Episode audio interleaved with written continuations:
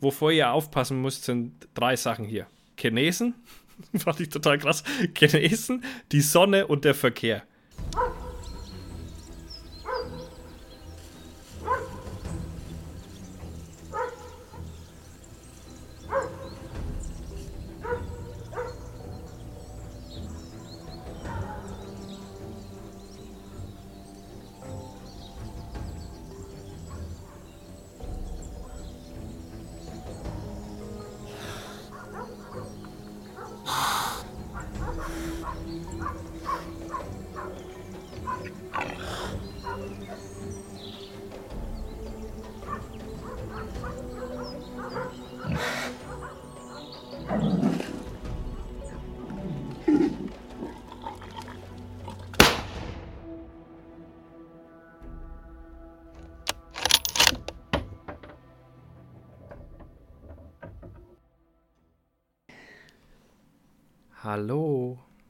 Ihr süßen Mäuse. Hallo.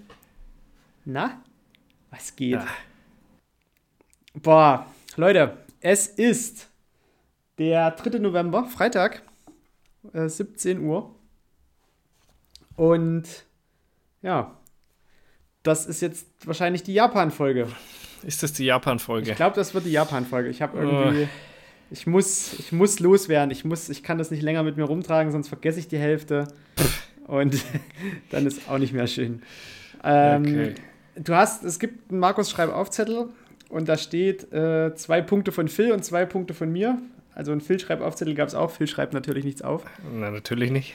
Äh, wenn im Hintergrund irgendwas rauscht, das ist Phils Lüfter. Wir wissen nicht warum.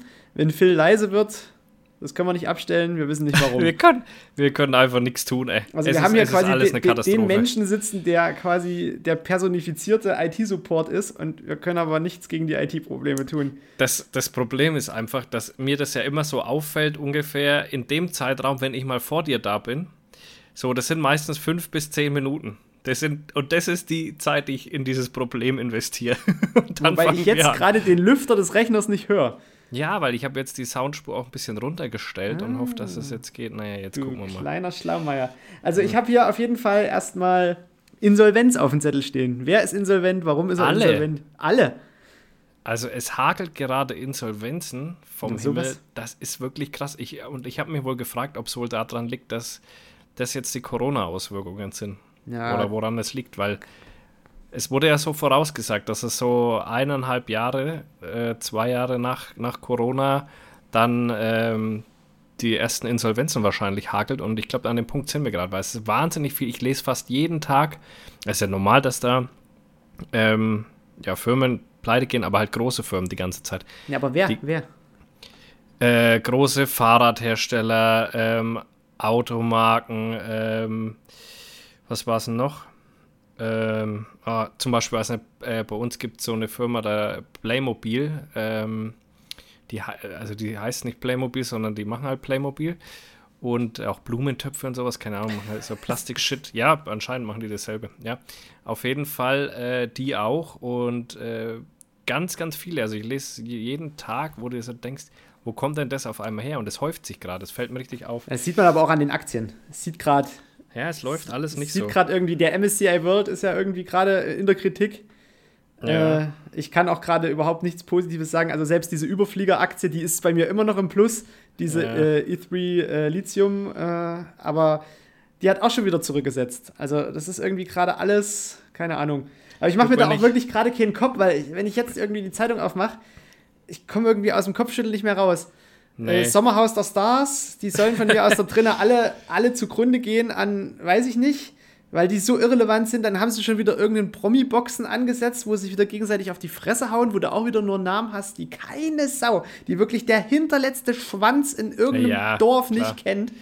Und die wahrscheinlich auch alle nah an der Insolvenz stehen, sonst würden sie bei so einer Mistscheiße nicht mitmachen. Na klar. Oh, Alter, es ist Ey. einfach nur noch schlimm. Du machst die Zeitung irgendwo auf und es ist nichts mehr irgendwie Positives. Das einzige Positive, äh, René Benko ist auch insolvent, höchstwahrscheinlich. Ja, pass mal auf. Dem geht es zumindest nicht gut finanziell. Ich habe jetzt hier gerade mal Insolvenzen eingegeben und dann kommen die ersten Schlagzeilen. Insolvenz bei Autobau. Alle Mitarbeiter müssen wohl entlassen werden. Insolvenz. laut und leise? Die, ja, es ist einfach ein Drama. Äh, diese fünf bekannten Modeketten gingen 2023 pleite. Gleich vier Kanzleien kümmern sich um die Insolvenz von Peter Hahn. Fahrrad.de von Insolvenz getroffen. Pleitewelle in der Modebranche. Irrelevant. Diese Ketten stehen vor dem Aus. Werkzeughersteller Alba schlittert in die Pleite. Tut Insolvenz. Siegner Fressnapf will aussteigen, drohende Insolvenz. Ja, brauchst du also, nicht. Und, und das sind alles Schlagzeilen von zwei Tagen. also von dem her, sei irgendwas tut, ich habe das Gefühl, irgendwas tut sich gerade so ein bisschen ja, am, aber wenn am an Insolvenzmarkt. Punkten, wenn an anderen Punkten äh Mangel an Mitarbeitern ist, da wären da ja wieder welche frei. Ja, habe ich mir auch gedacht, also, aber funktioniert halt scheinbar nicht. Also, also kriegt trotzdem keine. Wo, wo die inkompetenteste Ansammlung an inkompetenten Mitarbeitern ist, ist tatsächlich der Frankfurter Flughafen. Dazu kommen wir vielleicht zum Schluss, weil da die Reise zu Ende war, beziehungsweise das Ende vom, das Anfang vom Ende losging, so ungefähr. Ähm, da gibt es übrigens eine Reportage oder so eine ganze Serie, ne? Mitten in, wie heißt denn das? Mittendrin, Frankfurter Flughafen oder sowas, oder mitten in. Die habe ich mal eine ganze Zeit lang mit der China angeschaut. Das ist so eine richtige Doku über den Flughafen. Das Bockt sich, kann ich so empfehlen. Eine abgewanzte Trümmertruppe. Also von den Securities bis zur Bundespolizei ist dort nichts irgendwie, wo du sagen kannst, das ist ein, das ist ein Flughafen, der so wie, was weiß ich, der, so, so, ein repräsentativer Flughafen, weißt du? Gibt ja so, was weiß ich, äh, Doha, äh, Dubai, so Flughäfen, wo du wirklich denkst, so, ey, das ist ein Hauptstadtflughafen. Ich meine, da braucht man bei uns beim BER nicht drüber zu diskutieren, dass ja, der ja. komplett, komplett falsch geplant und gebaut ist. Aber Frankfurt, das war halt immer irgendwie so eine Nummer, wenn du gesagt hast, ja, du fliegst ab Frankfurt, oh, du fliegst ab Frankfurt, das Tor ja, zur Welt. Und dann hast ja du da auch. irgendwie so eine. Ist das nicht, nicht Europas größter oder zweitgrößter Flughafen? Oder größter sogar? Es ist, es ist auf jeden Fall wahnsinnig groß und mittlerweile äh, fertigen sogar große internationale Airlines, äh, die wirklich auch international fliegen, nicht nur inland, ihre Passagiere einfach draußen auf dem Rollfeld ab, weil wahrscheinlich die Standplätze mit diesen langen Schnorcheln äh, zu teuer sind oder zu wenige da sind. Es ist auf jeden Fall, es ist einfach nur die absolute Vollkatastrophe. Die Leute, die äh, die Taschen überprüfen, das sind die letzten Spackos. Also wirklich auch das allerletzte Gerümpel an Arbeitskräften, was du irgendwo holen kannst. Das ist nicht mehr Securitas, wo du sowieso schon immer sagen musstest, ja, die armen Securitas-Mitarbeiter, das ist nochmal irgendeine Drittfirma, die outgesourced wurde und da steht wirklich also da hast du, da hast du kein Vertrauen mehr in die Sicherheit. Und deswegen steht auch quasi in der zweiten Reihe dahinter direkt die äh, Bundespolizei mit Maschinenpistole, wo du schon wieder denkst so, oh Leute, bitte fangt nicht an, in dem Sicherheitsbereich irgendwie mit einer Maschinenpistole rumzuschießen. Da ist nicht nur der, der blöd spielt, das geht durch. Also das ist, das ist einfach nur eine Katastrophe. Das ist einfach, ich, du fühlst dich im Sicherheitsbereich wirklich unsicher. Das ist, Das ist total verrückt. Dann rennen Mäuse durchs Terminal. Zwischen Terminal A03 und A04 gibt es eine kleine Maus, die flitzt da hin und her. Die Toiletten sind verschissen und verpisst und das hast du. Ja, es ist Frankfurt immer noch. Also da müssen wir schon mal die Kirche im Dorf lassen. es ist so ein Qualitätsanspruch. Qualitätsanspruch ja, ja. Frankfurt ist einfach nur eine Katastrophe. Katastrophe, Junge. Wie Hier, die Miami Dolphins sind doch gerade auch in, in Frankfurt und die wurden gewarnt, dass die da bitte nicht ohne Security allein durch Frankfurt laufen. Ja, es ist wahrscheinlich so gefährlich so. ist. Ich weiß nicht, ja. was, also es hat mir mal ein Taxifahrer erklärt in Frankfurt, warum das da wirklich so versifft ist und da sind nicht die Amerikaner ganz unschuldig dran weil äh, ein großes Krankenhaus der Amis in Frankfurt ist und die immer, äh, was so die Opiatbehandlung angeht, da immer relativ freigebig waren, weshalb dann innerhalb kürzester Zeit alle, die dort drin behandelt wurden, äh, mehr oder weniger opioidabhängig waren. weil die das, jeden quasi jede Zahnschmerzen haben die direkt irgendwie mit einem Opiat behandelt. ja, Frankfurt. Frankfurt ist so richtig Ami-mäßig eigentlich, wenn du mal guckst. Ne? Das ist so wie Du hast so eine richtig krasse Bronx und dann aber die Wolkenkratzer da stehen. Das ja, ist so richtig ist von ganz oben bis ganz unten ist da einfach alles. Frankfurt vertreten. ist einfach auch, das geht ja mit Offenbach schon los, wenn du da mit dem Zug reinfährst und ich weiß auch nicht, Mannheim. Mannheim ist auch so eine absolute Spelunke, die da irgendwie südlich vorgelagert ist. Und da habe ich ja meinen Vortrag abgelehnt Ich habe ja wirklich mal einen Vortrag abgelehnt, weil ich äh, gesagt habe, ich muss halt Vorträge einfach aufgrund der, der Reisedauer auch in Städten halten, die gut mit dem Zug erreichbar sind. Da hat mir halt der Verlag irgendwie Mannheim vorgeschlagen. Da habe ich so gesagt, nee, nee, einfach, nee, das ist jetzt nichts gegen die Stadt, aber doch irgendwie schon. Monnem. In Mannheim halte ich keinen Vortrag. Sorry an die Mannheimer. Aber es ist halt einfach so, da will ich überhaupt nicht sein, weißt du? Das, ist, das tut einfach, das ist so, Äh. du, du guckst so ins Luftbild und denkst dir so, ja gut, danach habe ich Lungenkrebs. da hast du halt irgendwie an diesem Fluss sämtliche Chemiekonzerne und alles qualmt und alles raucht und Sagte er und fuhr nach Japan. ey, übelst saubere Luft. Na klar. Draußen in den Bergen vielleicht. Hä? Hast du gesehen, wo ich in Tokio oben auf dem höchsten Turm war? Da konntest du, wer weiß wie weit, gucken. Da ist kein da Smog. hat's halt mal zufällig gepasst. Nee, es ist, da ist kein Smog. Na, Da fahren kaum Autos. Weißt du was? In Japan ist es so, du darfst dir nur ein Auto kaufen, wenn du einen Stellplatz fürs Auto hast. na siehst du. So, und wenn keiner einen Stellplatz fürs Auto hat, also ist ja alles und die ganzen äh, U-Bahn und sowas, das liegt ja alles unterirdisch. Da hat äh, Felix Lobrecht, hast du diese neue gemischte hack folge Die aktuelle habe ich noch nicht gehört, nee. Er musste anhören, der, der war ja in. Singapur. Äh, war, war das Singapur? Ja, davor war er in erzählt hat? Manila, in Jakarta. Ich glaube, Manila. Ich glaube, er hat über Manila gesprochen. Nee, in Manila hat er ja richtig Stress gekriegt, weil er die Stadt so blöd gemacht Ja, hat. dann war irgendwie- Auf jeden Fall hat er da eben auch über diese Geschichte erzählt, dass die irgendwie 10.000 Euro zahlen müssen, wenn die überhaupt Auto fahren wollen. Das ist Also Singapur. wenn die. Ja, genau. Und, und dann scheinbar, äh, und dann musst du das Auto noch kaufen. Genau. Deswegen haben da so wenig Leute ein Auto, und, aber dadurch ist ähm, halt das ähm, öffentliche Netz so gut, dass es auch keiner braucht. Ja, ja, du da brauchst- denke ich genau. mir oft, ey, und bei uns neulich, ja, bestes Beispiel. Ich habe mir gedacht, hey, äh, wo, wo wir unsere Systemumstellung hatten, da kommen danach können die dann mit zu mir und dann grillen wir ein bisschen, können wir ein bisschen was trinken und auf und dann können die mit dem Zug zurückfahren. Ja. Diesen Zug nutze ich zweimal im Jahr vielleicht, wenn es hochkommt. Also wenn überhaupt zweimal im Jahr. Wir laufen dahin, Zug fällt heute aus. Ganzen Tag. Ja. und du denkst dir so, hä? Also Heute deswegen seid deswegen funktioniert das hier nicht ohne Auto. Und dann dachte ich, er muss ja Schienenersatzverkehr. Nö. Nur bei all, jedem dritten Zug, der da fahren würde, kommt ein Schienenersatzverkehr. mit. Alter. So, also da dachte ich mir schon, also komm, und deswegen funktioniert es hier einfach nicht. Deswegen stehen bei mir gerade drei Autos in der Einfahrt. Absolut Banane. Safety first. Ja, Safety first, dass, falls irgendwie das Auto mal nicht fährt, du einfach Ja. ein anderes Auto nimmst. Ja, genau. Ja, aber das, dort läuft's und äh, generell Nahverkehr, Fernverkehr auf die Minute pünktlich. Also wirklich auf, auf die Sekunde pünktliche Abfahrt. Es ist einfach nur krank. Du guckst auf die Uhr, die Uhr stellt sich um, bam, um 12.10 Uhr, der Zug rollt los. Es Ob ist da einfach. noch jemand halb drin steckt oder nicht, spielt keine Rolle. Nee, da gibt es ja direkt. Leute. Das ist ja, also wir, wir machen mal noch vorher die, äh, die Ja, ja, Schreibaufsachen fertig. Es ist doch von dir noch ein Punkt Weste. Ja, pass mal auf. Der kam ich heute mich dazu. immer gefragt, ja, ja, nee, der kam letztes Mal schon dazu, der ist mir nur wieder so, eingefallen. schön, Ja, gut. ja, das war auf der, wo wir vergessen haben. Ich äh, bin jetzt unter die Westenträger gegangen. Ja, ich also sag quasi- doch, Phil, Weste Beste. Ja, aber ich dachte immer, warum sollte man sich eine Weste kaufen? Die hat nicht mal Ärmel, da friert man ja.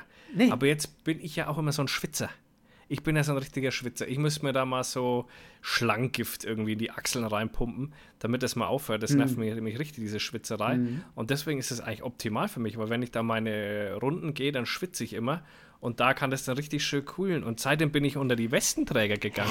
Und jetzt habe ich unterschiedliche Arten von Westen. Ich habe ich hab mich immer gefragt, was soll das? Aber jetzt bin ich anscheinend in so einem Alter angelangt, wo ich mir sage, so eine Weste von North Face, verstehst du? Brauche ich. klar.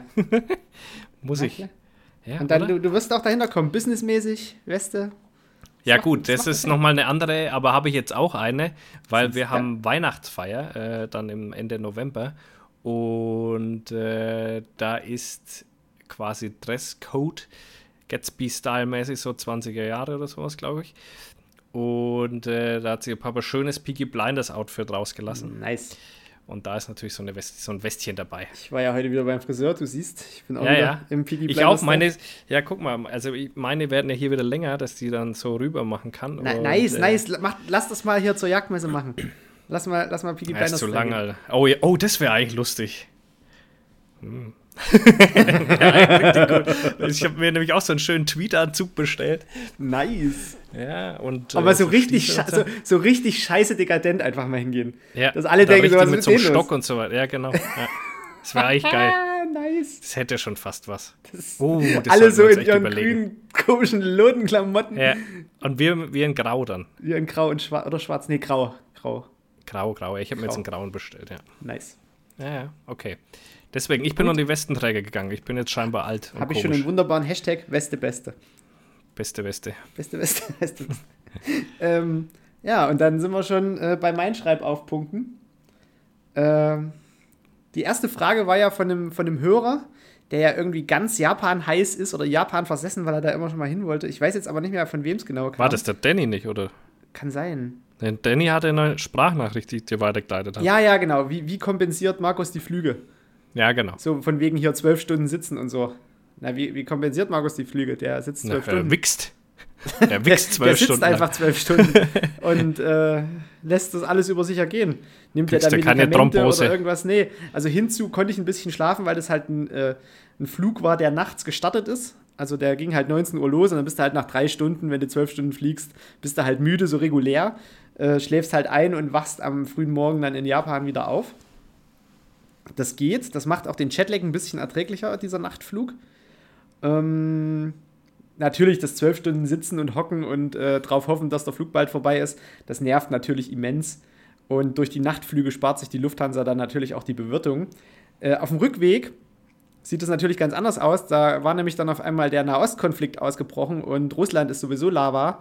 Und da sind wir einfach nach Norden geflogen, durch die Bärensee durch, über den Nordpol. Habe ich Polarlichter gesehen, da wird es ja dann auch schlagartig Echt? wieder dunkel.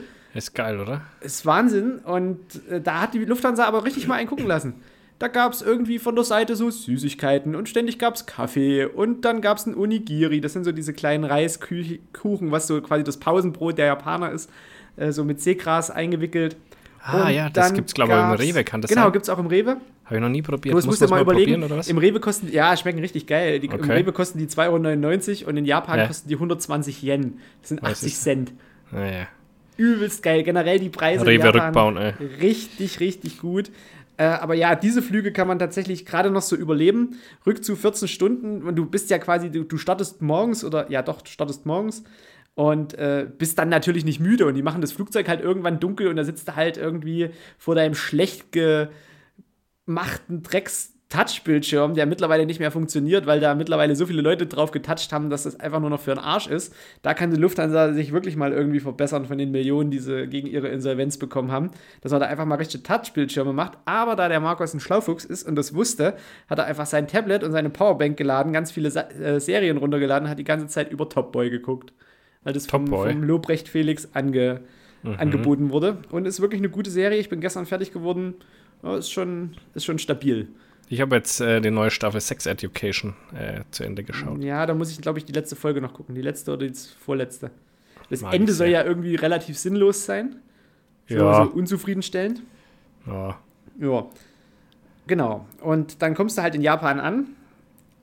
Nach zwölf Stunden. Müffelst ein bisschen, weil du hast ja die ganze Zeit im Flugzeug gesessen und gedampft. Mm, und dann ist es da erstmal trotz Oktober 25 Grad warm bei einer Luftfeuchtigkeit von 80, 85 Prozent. Das heißt, du hörst auch nicht auf zu schwitzen. Mhm. Du stehst halt einfach da wie so ein Depp, weißt erstmal nicht wohin. Dann fängst du erstmal an, holst dir Internet. Und dann holst du dir halt irgendwie so einen tragbaren Mini-Router, dass du halt permanent auch im Internet sein kannst. Das funktioniert hervorragend. Ein Gigabyte am Tag reicht da auch. So, dann machst du dir irgendwie eine Platte, wie komme ich nach Tokio rein. Und das ist nicht einfach so wie am, am BER, dass du sagst, ja, wie komme ich jetzt nach äh, nach Berlin rein, da fährt eine S-Bahn, fertig aus, Mickey Maus. So, S-Bahn ausgeschildert, S-Bahn nach unten, steig ein, fahr los, du kommst am Hauptbahnhof raus. Nee, so einfach ist es nicht. Du hast mehrere Möglichkeiten. Äh, Zug, Schwebebahn, Bus, ja, und weißt natürlich erstmal, wie überhaupt nichts funktioniert. So, Japan ist mittlerweile relativ touristenfeindlich geworden. Das heißt, ich habe mir äh, am Flughafen noch mein zwei oder mein 14 Tage Zugticket geholt, dass man quer durchs Land ballern kann. Das kam jetzt gerade noch ähm, 320 Euro, dass du halt wirklich alle Zugstrecken fahren kannst. Zugfahren an sich ist auch für die Japaner relativ teuer und die sind alle neidisch auf die Touristen, weil es halt dieses Touristenticket gibt. Ab 1. Oktober, ich habe das quasi im September gekauft, ab 1. Oktober kostet es jetzt 520 Euro und lohnt sich Boah. überhaupt nicht mehr. Ja, da wird es nämlich richtig schmerzhaft für 14 Tage und dann müsstest du theoretisch alle zwei Tage irgendwo lang ballern und einmal quer durchs Land wirklich von oben bis unten, dass sich das überhaupt lohnt und du wärst eigentlich die Hälfte deiner Zeit nur noch im Zug. Das heißt, das stinkt dann mittlerweile neuerdings auch ein bisschen ab. Ähm, die ganzen Nahverkehrs-Piep-Piep-Piep-Karten, äh, dass du einfach Geld drauflädst und durch jede Nahverkehrsschranke, egal ob Bus, U-Bahn oder Metro oder irgendwas, durchlaufen kannst, in allen Städten in ganz Japan, werden auch am Flughafen nicht mehr ausgeteilt. Das heißt, du bist erstmal gezwungen, dir sowieso erstmal irgendwie ein arschteures Ticket zu ziehen, damit du überhaupt erstmal in die Stadt reinkommst. Das Nahverkehrssystem an sich ist relativ gut durchdacht.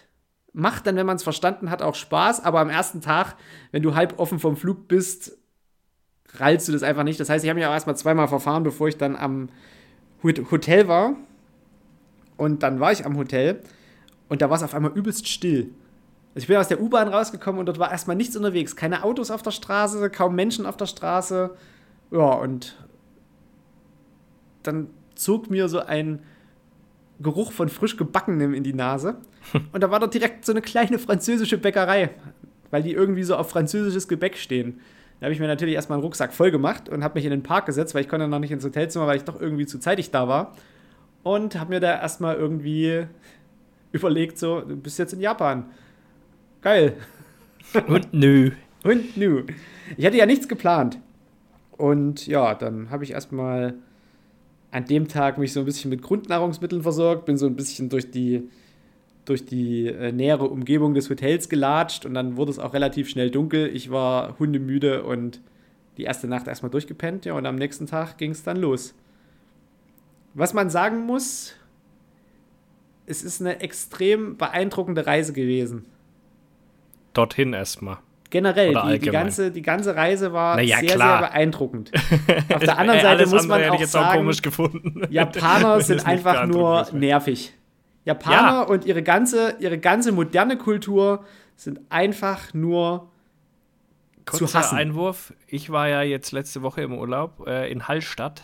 Ja. Am, äh, oder Hallstätter See. Ja. Und es war voller Japaner. Ja, das haben aber die sich komplett. Ja, und Chinesen, das haben die sich ja nachgebaut in China. Ganz offensichtlich. Und die haben ja. da auch geheiratet, Bilder und was, hör mir Völlig auf, es war alles voll überall. Ja. Chinesen, Japaner, Asiaten. Also wirklich, man kann wirklich Asiaten sagen, weil da waren auch in der, äh, da war alles. Ja.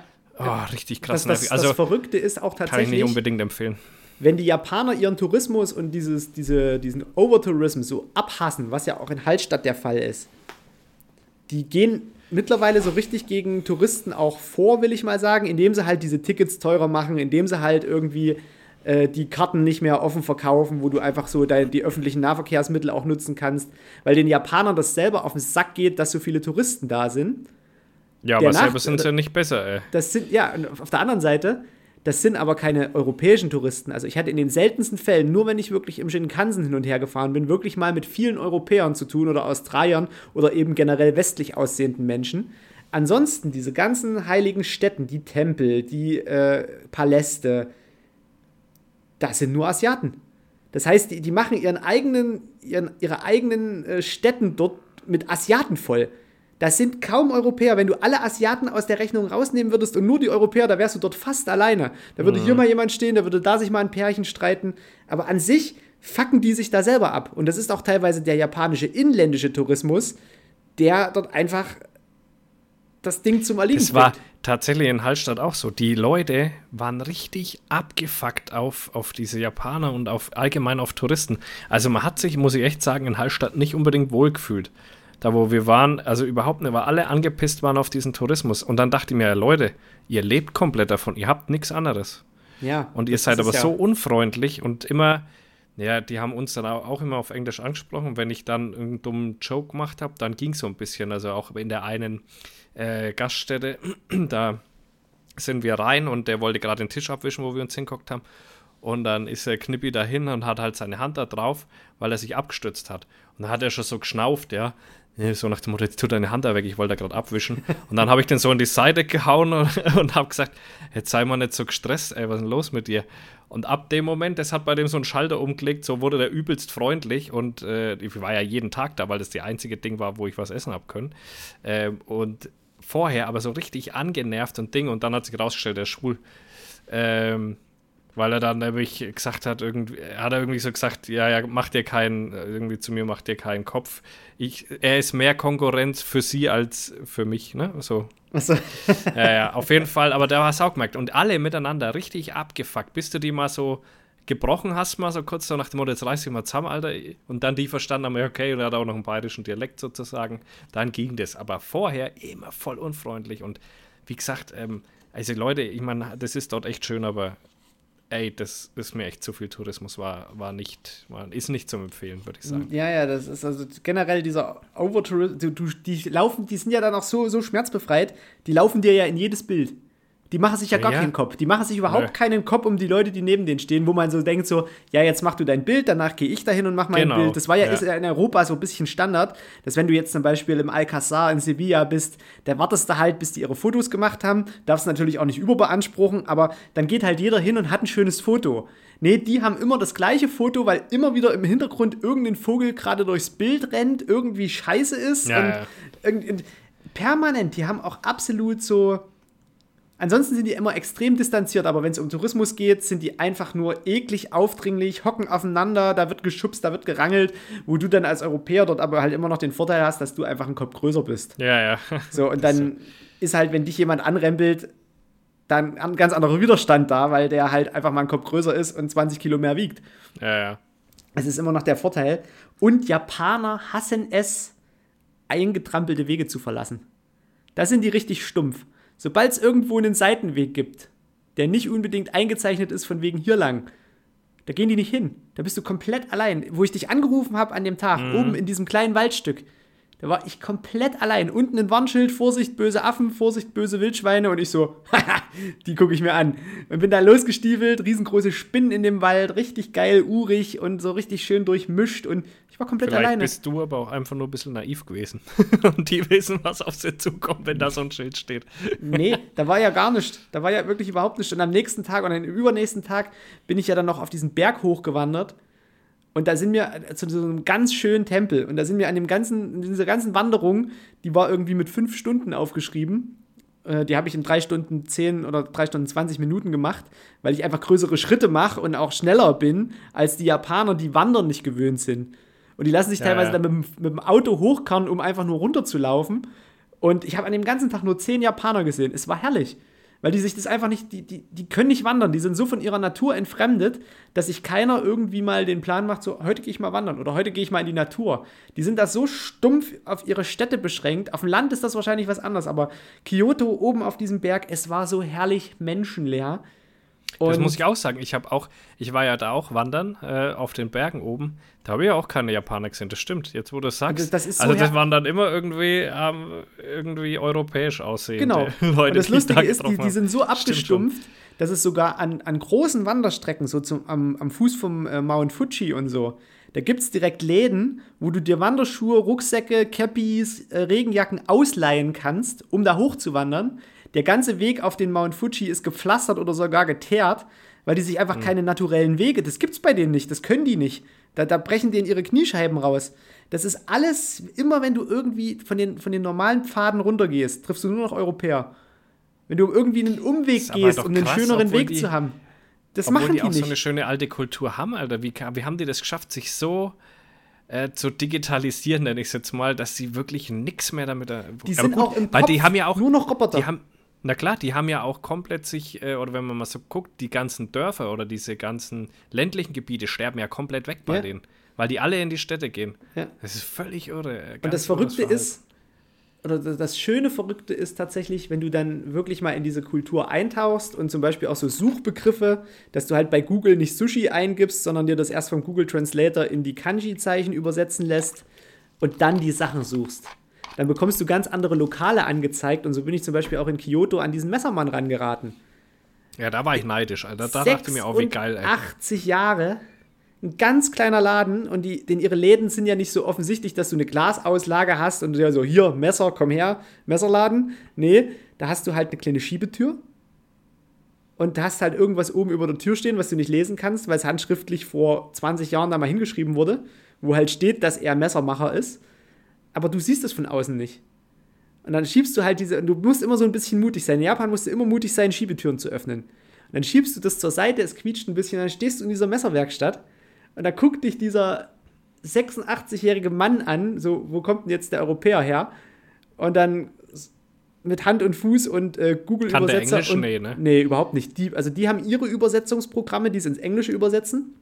Und ich habe ja mit DeepL eine App, die quasi aus dem Deutschen auch mit den Höflichkeitsformen der Japaner das äh, quasi übersetzt. Hm. Das heißt, ich konnte mich, es ist besser als Google-Übersetzer. Ja klar, die Bell ist halt mit KI. Genau. Und äh, auch viel höflicher. Und wenn du mit DeepL umgehst, die, die freuen sich immer richtig, weil du halt wirklich diese, diese Höflichkeitsanreden auch mit dabei hast.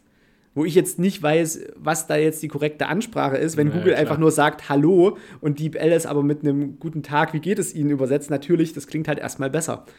Und so habe ich, hab ich mich mit den Leuten dort verständigt. Und es ist einfach genial. Ich habe dem gesagt, so, ja, hier, ich hätte gern das Messer und für was brauche ich denn das? Und das hat er mir übersetzt. Und zum Schluss äh, haben wir uns dann noch so drüber unterhalten, so, weil er sich gewundert hat, dass ich alleine unterwegs bin, äh, wie alt ich denn wäre. Ich so 36. Ha, hat er sich gefreut, mit 36 so in der Welt unterwegs. Und wo kommst du her? Und äh, die denken immer, wenn die irgendjemand Westliches sehen, dass du erstmal Amerikaner bist. Da sind sie immer erstmal so Okay. ein bisschen so, mm, Amis, mm, oder am schlimmsten Fall Australier. Aber Australier ist so ein Ja, bärtiges davon gibt es Volk. halt viele auch. Oh, ja, ja, Australier sind so eklig. Die, sind, die, die haben überhaupt kein Feeling für die Japaner. Die sind laut, die rumpeln rum, die brüllen, die lachen viel Ja, zu laut. in Australier im. Allgemeinen, sag ich mal, sind halt die, die Rednecks der Welt irgendwie. Ja, so ja, das ist so, Ja, genau, ja. so, so richtig die Backdoor-Rednecks. Und Ja. dann sagst du, ja, ich komme aus Deutschland. Und dann ist so, so wird dann, dann schwingt das wirklich, als hättest du einen Schalter umgelegt. Ach, Deutschland und Oktoberfest Ja, das lieben und sie. Bier. Die Ja. lieb, ja, weil die, Die nämlich ihre komplette alle. Bierkultur, die fußt auf einen Japaner, der irgendwann mal Japan verlassen hat, obwohl er nicht durfte. Da gab es also so ein kaiserliches Dekret, Japaner bleiben in Japan. Und der hat sich einfach mit irgendeinem Transportboot verpisst und hat in Deutschland das Bierbrauen dann gelernt. Und als diese Regel, dass sich niemand verpissen darf, aufgehoben wurde, ist er zurück nach Japan und hat bis also hat die Brauerei gegründet, die bis heute äh, das komplette japanische Bier braut. Ich fand es auch so krass da in der Gaststätte, da waren ja dann die auch immer. Und da hast du so gemerkt, wie die sich immer unterschiedliche Biere bestellt haben und die so gekostet haben. Und du denkst er ist halt ein Maisbier. und die so, mm, was? Ja, Bier, Bier haben sie richtig was Krass, los. ja, ja. Wein nicht Stehen so. Kaffee können sie auch überhaupt nicht. Kaffee und Frühstück, da bist du dort komplett an der falschen Adresse. Ja? Die sind, das sind so, so absolute Anti-Italiener. Die können vom Früh, früh oder Anti-Franzosen, weil die wirklich so diese, diese europäische Frühstückskultur, dass du dich früh hinsetzt und in Ruhe erstmal so ein ja. Croissant. Was machen die denn? Ja, die- Frühstücken die, gar nicht, oder was? Die frühstücken herzhaft, aber so herzhaft, dass du denkst, das ist eigentlich eine Mittagsmahlzeit oder sogar Abendbrot. Das machen die aber immer so. Ich habe mal so eine Reportage gesehen, auch, weil da ging es so ein bisschen drum, warum die wohl gesünder sind als wir. Und, äh, und da, wenn du mal zugeschaut hast, was die da, die, die haben sämtliche Früchte da aufgeschnitten, dann immer eigentlich, ähm, ja, so, also wirklich immer sehr viel mit Gemüse gekocht, einfach viel Ja. Suppen und so weiter. Reis, Sushi Nudeln, gar nicht. Grün. Hat mich auch, äh, Sushi ist ja richtig ähm, Feiertagsessen. Da, äh, das wusste ich auch nicht, so richtiges Feiertagsessen, das essen die gar nicht so oft. Ja, Nee, ja, es gibt halt viel so- Nudeln und Reis und da gibt es Genau. irgendeine, irgendeine Batsch dazu. Genau. Meistens irgendwie eine Fleischbrühe und so ja. Das ist richtig auch schon der Früh, abgefuckt. oder was? Das ist Essen die früh, genau. Und so richtig Mhm. abgefuckt. Ich war dann an einem Tag mal auf der Suche nach geilen Pancakes, weil die ja auch Pancakes so feiern. Echt? Da bin ich so in das Haupt-Pancake-Lokal rein. Nee, geht erst ab 15 Uhr mit Termin und blablabla und tralala. Und ich sage, ich hab Hunger, ich brauche Pancakes. Und dann bin ich in so eine Kneipe daneben, die hatten Pancakes und ich habe so Pancakes bestellt, da war so eine gelbe Kugel oben drauf und ich dachte so, naja gut, mit einer Kugel Vanilleeis, bisschen Marmelade dazu, geil, Honig, passt. Nee, das war Salzbutter. Äh, Das war einfach Salzbutter und da gab es so eine kleine Schüssel dazu. Da dachte ich, hm, Miso-Suppe. Nee, das war ein Zwiebelsud in Fett ausgesotten, wo einfach oben ein Stück Brot reingelegt war, wo ich auch so dachte, ey, ich mache hier Frühstück. Ich will ja nicht den ganzen Tag irgendwie Bauchkrummeln haben, weil ich jetzt irgendwie in Fett gesottene Zwiebelsuppe esse. Und ich war wirklich, ich war so schockiert. ja, vor allem, du hast dich auf was Süßes eingestellt, ne? Ja, und ich Ja, bin ja. dann vor allem den besten Kaffee und das beste Süßkramzeug kriegst du halt entweder in diesen französischen Bäckereien oder halt wirklich bei Starbucks. Oder wie die Japaner sagen, Stabu. Das ist tabu. Stabu. Weil die, die sprechen das dann einfach nicht fertig. Obwohl Starbucks ja jetzt nicht unbedingt das komplexeste englische Wort ist, aber selbst dafür reicht nicht, ist Stabu. Und generell Englisch, im Jap also in Japan spricht gefühlt keine Sau Englisch. Also wenn, wenn Ist das wohl in China dann anders? Weil die können immer alle so gut Englisch. Ich habe keine Ahnung. Es ist irgendwie so, du, du sprichst in einem sauberen Englisch an und die gucken dich an und du hast so das Gefühl, so, die haben dich wirklich nicht verstanden und dann tippst du das ins Handy, die gucken sich das englische Wort an und sprechen das komplett falsch aus, wo du denkst, mhm. na klar, wenn du es so aussprichst, kannst du mich nicht verstehen, wenn ich es richtig ja, ja. ausspreche. Ja, ja. Wo ich mir einfach so gedacht habe, was ist denn mit euch? So, man sieht nur Schulkinder, man sieht überall immer nur Kinder in Uniform und du denkst dir, die sind eigentlich als Kinder die ganze Zeit nur in der Schule. Wirklich von, von Sonnenaufgang bis Sonnenuntergang sind die gefühlt in der Schule und von Sonnenaufgang bis Sonnenuntergang sind die später auch auf Arbeit. Also wirklich so ein Jahresurlaub von 30 Tagen kennen die gar nicht. Und nee. du auch schon wieder so denkst, so, eigentlich sind Japaner die absoluten Prototyp-Deutschen, weil wenn du das Deutschsein weiterdenkst, wenn du wirklich das Kartoffelsein so, so richtig zu Ende denkst, dann wirst du zum Japaner. Dann bist du einfach nur noch, bist du einfach nur noch am Ackern, bist du irgendwie, also für, vor allem auch für so ein, für so ein sinnlos großes System, was dort keiner versteht, weißt du? Das ist so irgendwie. Die sind wie Ameisen, die, die funktionieren wirklich, einfach. Ich habe das dann wirklich auch so, äh, so, so, mir so drüber überlegt, so, ja, eigentlich sind die wie Blattschneider. Ja, klar. Weil die du hast auch nicht, ständig Leute, die aufpassen. Du hast ständig Leute, die irgendwo aufpassen. Du hast dort gefühlt immer irgendwo irgendjemand stehen. Eine Baustellenausfahrt, wo in Deutschland einfach ein Schild steht, Vorsicht, Baustellenausfahrt. Wo jeder weiß, okay, da kann ein LKW rauskommen, ist Baustellenausfahrt. Da stehen nur zwei Leute, die diese Baustellenausfahrt bewachen. Und sobald dort ein LKW reinbiegt oder raus will oder irgendwas an dieser Ausfahrt passiert, sperren die diese Straße machen einen riesen Lärm, so von wegen, ey, hier, jetzt ist hier gesperrt, Leute, verpisst euch, hier, wir sperren hier gerade ab und jetzt kommt ja was ganz Gefährliches und wow, passt bitte auf hier und dann fährt der LKW da raus, es ist wirklich nichts Schlimmes passiert. Aber das ist denen ihr Job, das machen die den ganzen Tag. An ich jeder Station, wenn du dich aus irgendwie einer U-Bahn auslockst und wieder einloggst, und es gibt wirklich sehr, sehr viele U-Bahn- und Metrostationen in Tokio, sitzt einer Überall stehen Leute. In, in jeder Lobby steht irgendein Sicherheitstyp und das sind teilweise Rentner. Die stehen teilweise oder sitzen teilweise und Ey, das ist, ist so viel Parallelen zur Altstadt. Da waren so alte Männer gestanden mit, also wenn da, die sind erst um neun oder so, sind die aufgeschlagen und dann hatten die so Absperr, kennst du diese riesen Plastikdinger, die ziemlich leicht sind und wo ja, unten genau. die schweren Füße hast. Ja. Dann haben die das da so vorgeschoben und dann hast du in den Parkplatz nur noch reinfahren dürfen, wenn der gesagt hat, yo, ja. Und der Parkplatz ist aber viel weiter hinten mit einer Schranke. Also das heißt, die haben das Problem auch erkannt, dass sie anscheinend völlig dämlich sind, wenn da kein Einweiser steht. Ja. Da standen da so sechs, sieben alte Männer verteilt in diesem Hallstatt mit einer Straße und haben da äh, stellenweise den Verkehr gekriegt, wo ich mir so dachte, hä, dahinter sind doch Schranken. Aber, aber ja. dann macht es natürlich Sinn. An, an jedem fucking Zug also der, der, der, zum Beispiel, der steht in Kansen, hält genau an Positionen, wo seine Türen aufgehen, wo du dann nochmal so eine Barriere hast am Bahnsteig, dass keiner in das Gleisbett fällt. Ist ja auch erstmal gut. Aber du erkennst doch, wenn, die, wenn das Ding aufgeht und die Tür vom Zug aufgeht, dass du dort rein kannst. Nee, an jedem dieser Dinger steht dann einer und sagt, wenn du einsteigen darfst. Und das Problem ist aber nicht, der sagt nicht nur, wenn du einsteigen darfst, der begrüßt dich, sagt Danke, dass du mit dem Zug fährst, sagt Danke, dass du gewartet hast, entschuldigt sich, dass du warten musstest. Das heißt, der spricht permanent mit dir. Und sprechen, das, was permanent mit dir spricht, ist in Japan eine übelste Seuche. Der Fahrstuhl spricht mit dir, die Toilette spricht mit dir, der Busfahrer spricht die ganze Zeit. Der hat extra ein Mikrofon, damit er ständig sagen kann: Vorsicht, der Bus fährt in eine Kurve, der Bus fährt an, der Bus hält. Oh Gott, vielen Dank, oh Gott, dass Sie ja, mit ja. uns gefahren sind. Und vielen Dank, dass Sie mit uns gefahren sind, sagt der zu jeder Person, die sich vorne bei ihm mit dieser Busfahrkarte, die ja überall gilt, wieder auslockt und es einmal piept. Und sobald das piept, fängt er an zu sprechen und das hört aber der ganze Bus. Das heißt, du hörst piepen und sprechen, piepen und sprechen. Sobald der oh Bus oh Gott, losfährt, oh Gott, sagt er, dass der Bus losfährt. Das heißt, wenn du wirklich mal alle auditiven Informationen und alle Einweiser an einem Tag in Japan mal weglässt, du hast so viele Tote, weil die einfach nicht auf ihr Leben klarkommen, wenn denen keiner sagt, was die zu machen haben. Ja, weil die, das ist ja auch das wie in Deutschland, wenn du sagst, äh, alles muss mit Schildern und sowas sein, dann hören die Leute irgendwann auf zu denken und so ist es bei denen.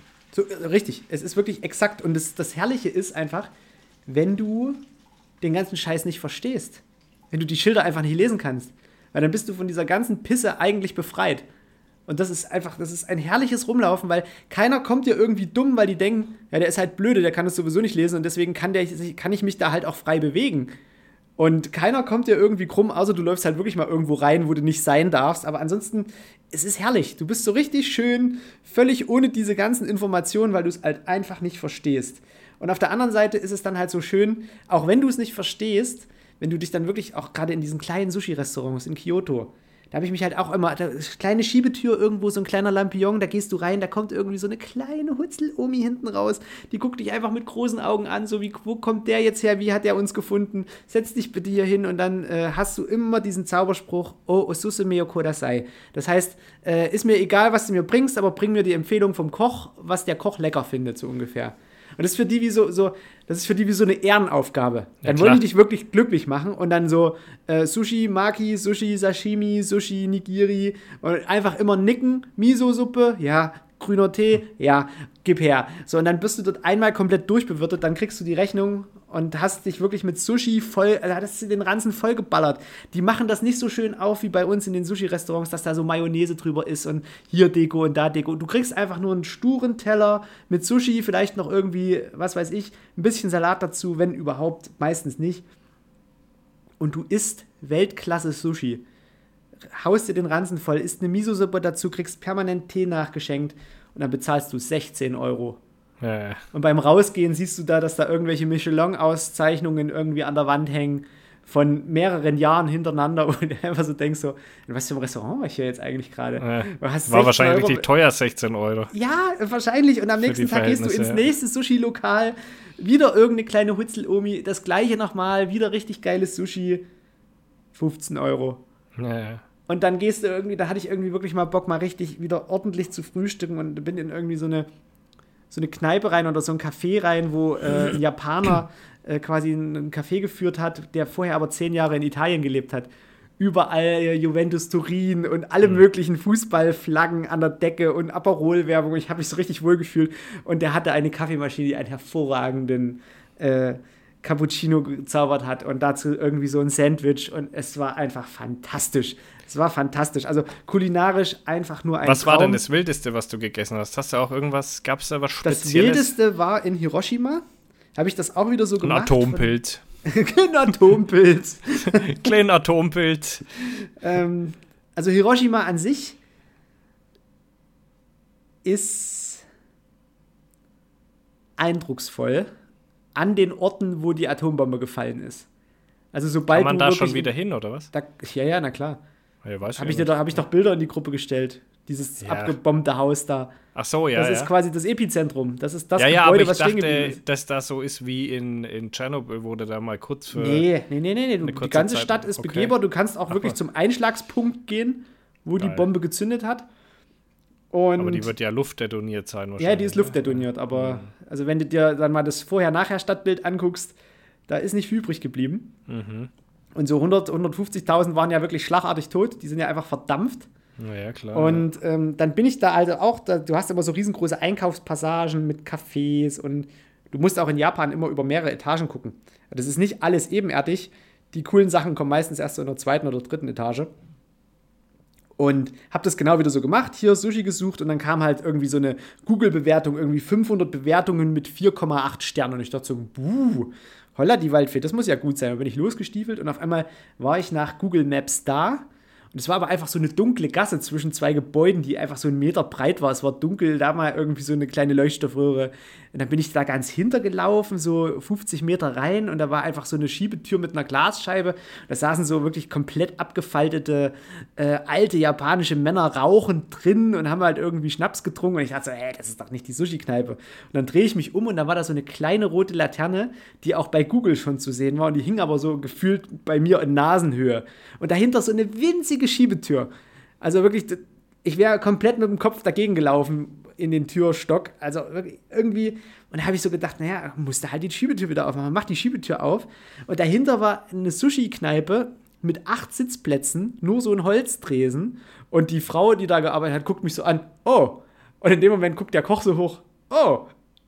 Die haben überhaupt nicht mit westlicher Kundschaft gerechnet. Da saß ein Südkoreaner. Und da habe ich auch wieder hier so, äh, Osusumeo Kodasai. Und die so, ja, geht los.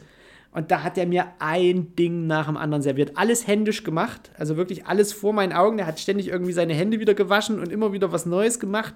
und mir das dann aber auch wirklich so händisch über den Tresen gereicht und auf so ein Holzbrett gelegt. Also ich hatte nicht mal einen Teller.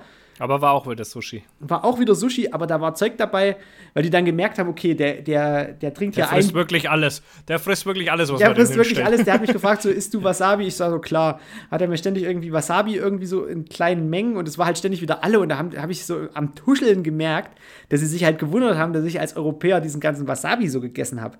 Und dann hatte ich halt ein Bier und Bier kommt bei denen aber in so 02, 03er Gläsern. Oh, als ist- Probe, wie in Köln. Ja, wie in Köln, genau. Und ich habe halt ein Bier nach dem anderen getrunken und immer wieder, könnte ich bitte noch eins haben? Und dann haben die sich dann auch wieder so, hey, wie viel Bier trinkt denn der? Und dann haben die irgendwie so, möchtest du einen Sake? Und ich so, klar, hier Sake. Und dann kam halt so eine 3-Liter-Flasche Sake irgendwie aus der Versenkung raus.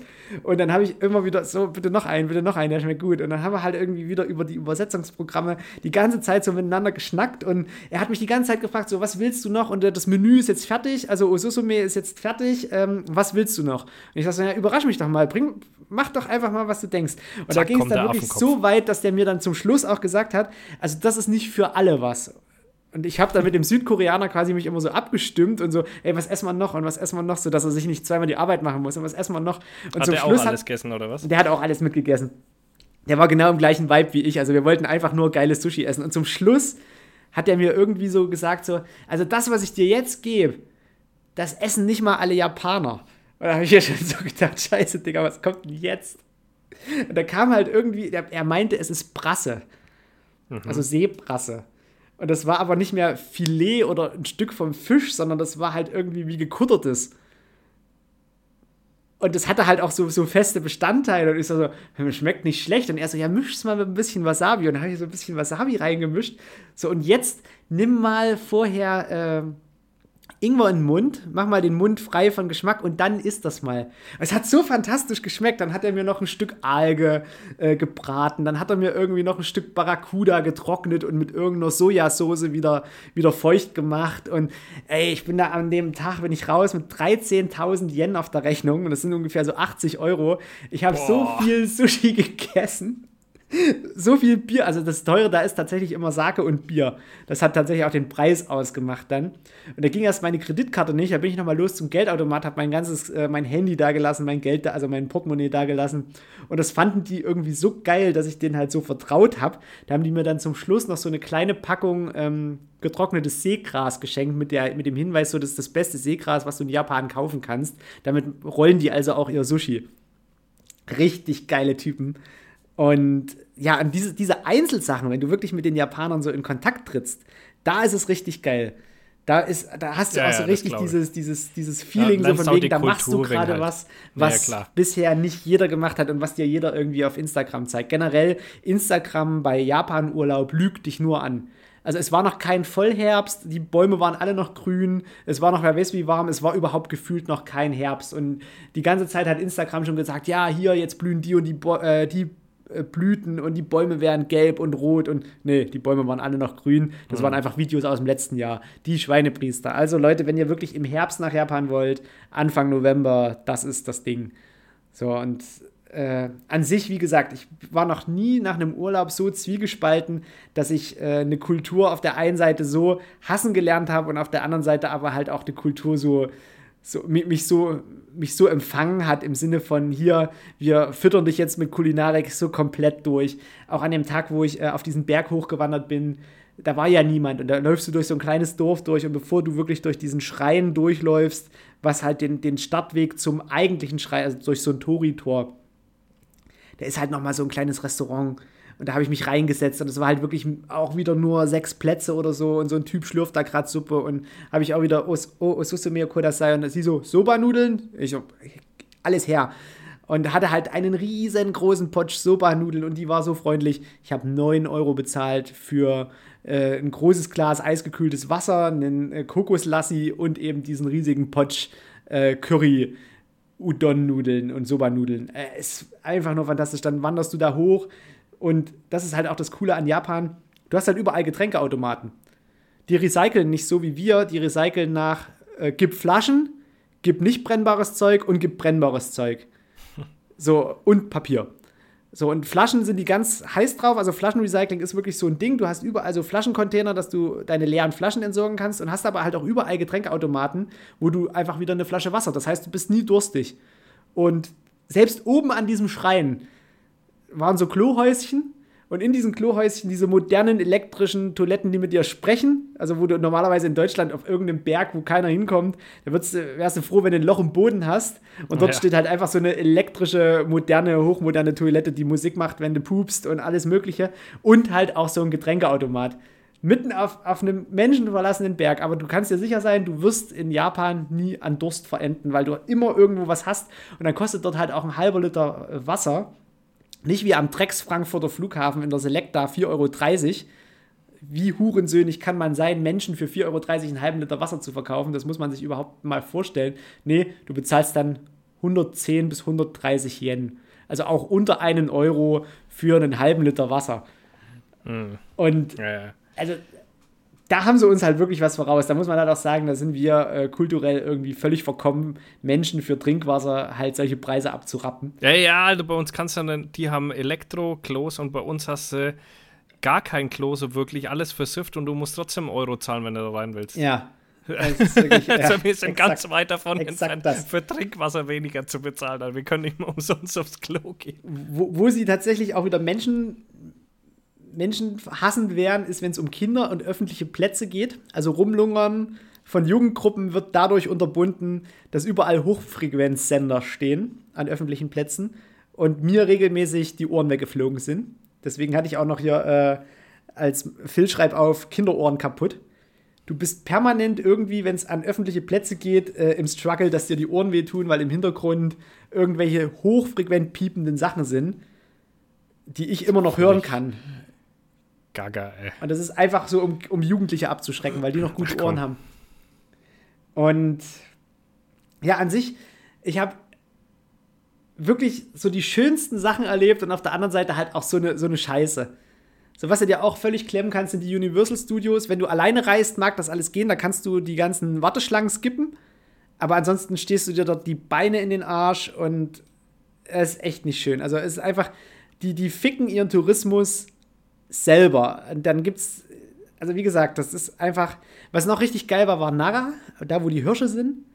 Also mhm. eine Stadt, es war auch früher eine Kaiserstadt. Das sind auch riesengroße Gräber und Grabstätten, die keiner betreten darf. Bringt auch nichts dahin zu laufen, weil du siehst dann halt einfach einen grün bewachsenen Berg, Wasser drumrum, interessant wird es halt, wenn du eine Drohne hättest. Drohnen darfst du eigentlich gar nicht mehr fliegen, weil da ist irgendwann auch mal irgendwo ein Verbot gekommen, weil auch alle Japaner dann Drohnen hatten. Bei Hallstatt steht überall Schilder, da nicht mit der Drohne fliegen, hier nicht mit der Drohne fliegen und da nicht. Ja. Also wieder, wieder gute Parallelen. Hat auch geil, genau wieder wahrscheinlich den Grund, dass die alle ihre Drohnen mitgebracht ja. haben.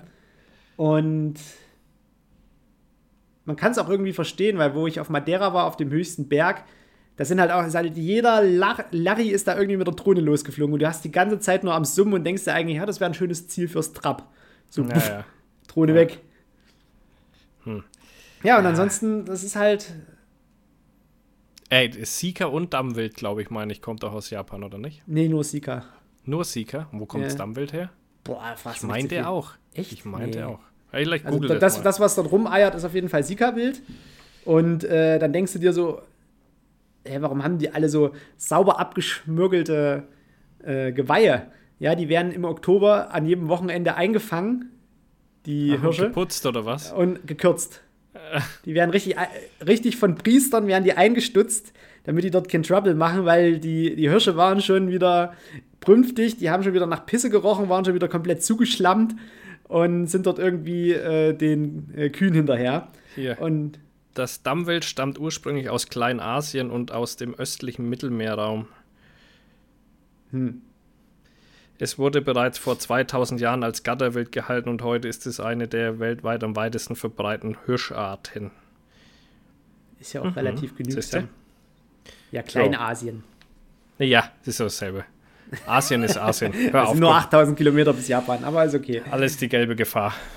Ja, und äh, ich weiß nicht, es war ein total interessanter Urlaub und äh, ich kann es wirklich nur jedem empfehlen, aber du brauchst halt einfach, also entweder man macht es alleine, dass man sich halt äh, völlig treiben lassen kann, Oder du Wobei, ich glaube, wir zwei hätten das auch gut hingekriegt. Wir zwei hätten das wunderbar hingekriegt, aber du ja. darfst nicht mit Frau oder Freundin dahin, weil nee, alle Pärchen, ich die ich gesehen habe, waren immer nur am Streiten. Also einer von beiden, also gerade bei den westlichen Touristen, einer von beiden hat in irgendeinem Moment immer eine Fresse gezogen. Total lustig. Es ist mir richtig aufgefallen, wenn die im Zug saßen, irgendwie einer hat immer eine Fresse gezogen und war gerade unzufrieden mit der Gesamtsituation. Ja, ja. Und was auch noch auffällt, was auch so ein bisschen lächerlich ist, an jeder äh, Station von Tempel oder, oder Palast gibt es davor massenhaft Verleihläden für historische Trachten. Und bei denen ist das so eine Art Hochzeitsreise. Das, dann besuchen die halt alle wichtigen Punkte in ihrem Land, ziehen sich jedes Mal irgendwie so ein Kimono an und lassen sich dann von speziellen Fotografen dann auch in dieser alten Tracht fotografieren, während hinten halt die ganzen Touris rumlatschen. Und du siehst halt, also das ist das Lustige, du siehst halt Leute in historischer Tracht, weil das trägt ja heute keiner mehr. Das ist ungefähr so, wie wenn du nach Schloss Neuschwanstein fährst und dir dort wirklich irgendwie Frack und Zylinder anziehst, um dich dann dort vor Schloss Neuschwanstein fotografieren zu lassen. Da haben die so einen richtigen so einen richtigen Fetisch dafür, sich an historischen Städten in ja, historischen Kleidungen einfach. In allgemein zu, zu faken. Das sind die. Richtige ja, Faker. Das ist so richtig, durch aber so, so offensichtlich mhm. auch. Mhm. Das ist jetzt nicht irgendwie so Mühe gegeben, dass es wirklich alt aussieht, weil im Hintergrund siehst du ja irgendwie den Chinesen ja, ja. Mit, der, mit der, mit der Sony-Kamera stehen. Weil die kriegen ja nie ein Bild hin, wo mal im Hintergrund niemand steht. Und das ist halt, das ist so ein Ding bei denen. Ich war mal in einer, in einer riesengroßen Begräbnisstätte die äschern 99% ihrer Toten ein. Und dann kommst du da in so, ein ewige, in so eine ewige Grablege, dass deine Asche einfach entweder in ein Kolumbarium kommt, also in so ein Aschehaus, dass jeder so ein kleines Fach hat. Da hast du teilweise Hochregale. Das ging über zwölf Etagen, das ging runter in den Keller, zehn Etagen, nach oben zwölf Etagen. Riesige Hütte und überall nur Zahlen und da haben die überall so, so kleine Schränkchen und da steht die Asche von ihren Angehörigen drin. Oder du hast halt wirklich so richtig traditionelle Friedhöfe, auch teilweise mitten im Wald, was dann auch so richtig romantisch aussieht. Aber äh, so diese ganze Begräbniskultur ist auch schon eindrucksvoll, weil es halt so viele sind, nimmt es halt auch teilweise richtig viel Platz weg, wenn die ihre Asche ja, ja. einfach.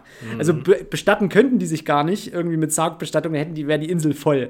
Da wäre einfach, mhm. wenn jeder ein Grab hätte, da wäre die Insel einfach komplett zugerammelt. Ja. Aber wie gesagt, es ist auf der einen Seite eindrucksvoll, auf der anderen Seite auch so, wenn sie immer von ihren Shinkansen reden, so äh, schnellster Zug und blablabla und pünktlichster Zug, hast du nicht gesehen, ja. Mit den richtig schnellen Shinkansen darfst du mit diesem Ticket gar nicht fahren, es kostet extra.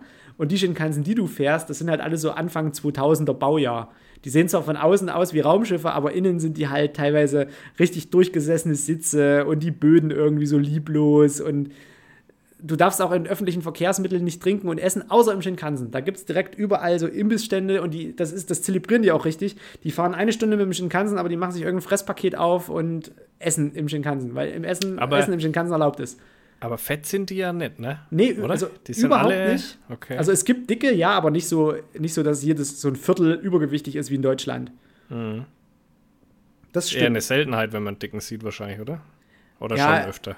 Ja, also es gibt welche, aber da musst du halt immer irgendwie, entweder sind halt dicke Chinesen, die du einfach für Japaner hältst in dem Moment, ja. dass du wirklich mal so, so dicke hast. Das sind dann halt meistens auch so Leute, die, die dick sein müssen. Also zum Beispiel eben die Sumo-Ringer oder die Sumo-Schüler. Ja, aber dass du jetzt wirklich in diesen Schulklassen irgendwie dicke Kinder hättest, fällt komplett aus. Fällt komplett flach. Nämlich, ja, Also gerade in Hiroshima und in Nara sind die halt auch wirklich zu Hunderten und Tausenden als mit ihren Schülern, Schülergruppen da unterwegs und die laufen ja auch immer so im, im Spalier. Also da kommen Zweier rein, ist wie bei der Bundeswehr. Dann, ja, das geht's nicht. Da, da, muss Zucht und Ordnung rein, sonst funktioniert die ganze Und das richtig Geschichte. krasse ist, äh, auf dem Rückflug ist auch so eine ein oder zwei Schulklassen mit unserer Maschine mitgeflogen.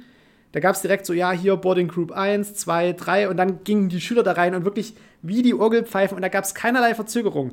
Die sind getaktet bis zum geht nicht mehr, wo du dann so denkst, so ja, jetzt fällt einmal noch der Stift runter und der hält ja die ganze Reihe auf und dann ist das Ticket nicht einzulesen. Nee, die sind in den Flieger rein und die sind, die waren weg. Die sind wirklich wie wie Roboter da reingelaufen. Und dieses Robotermäßige, das ist das, was dich halt am Anfang so ein bisschen beeindruckt und am, am Ende einfach nur noch abfuckt. Dass die ja, einfach du wirklich merkst, nur die sind. Die ja, sind, ja, die sind wirklich genau, seelenlos. Die sind, ein Großteil ist spielsüchtig.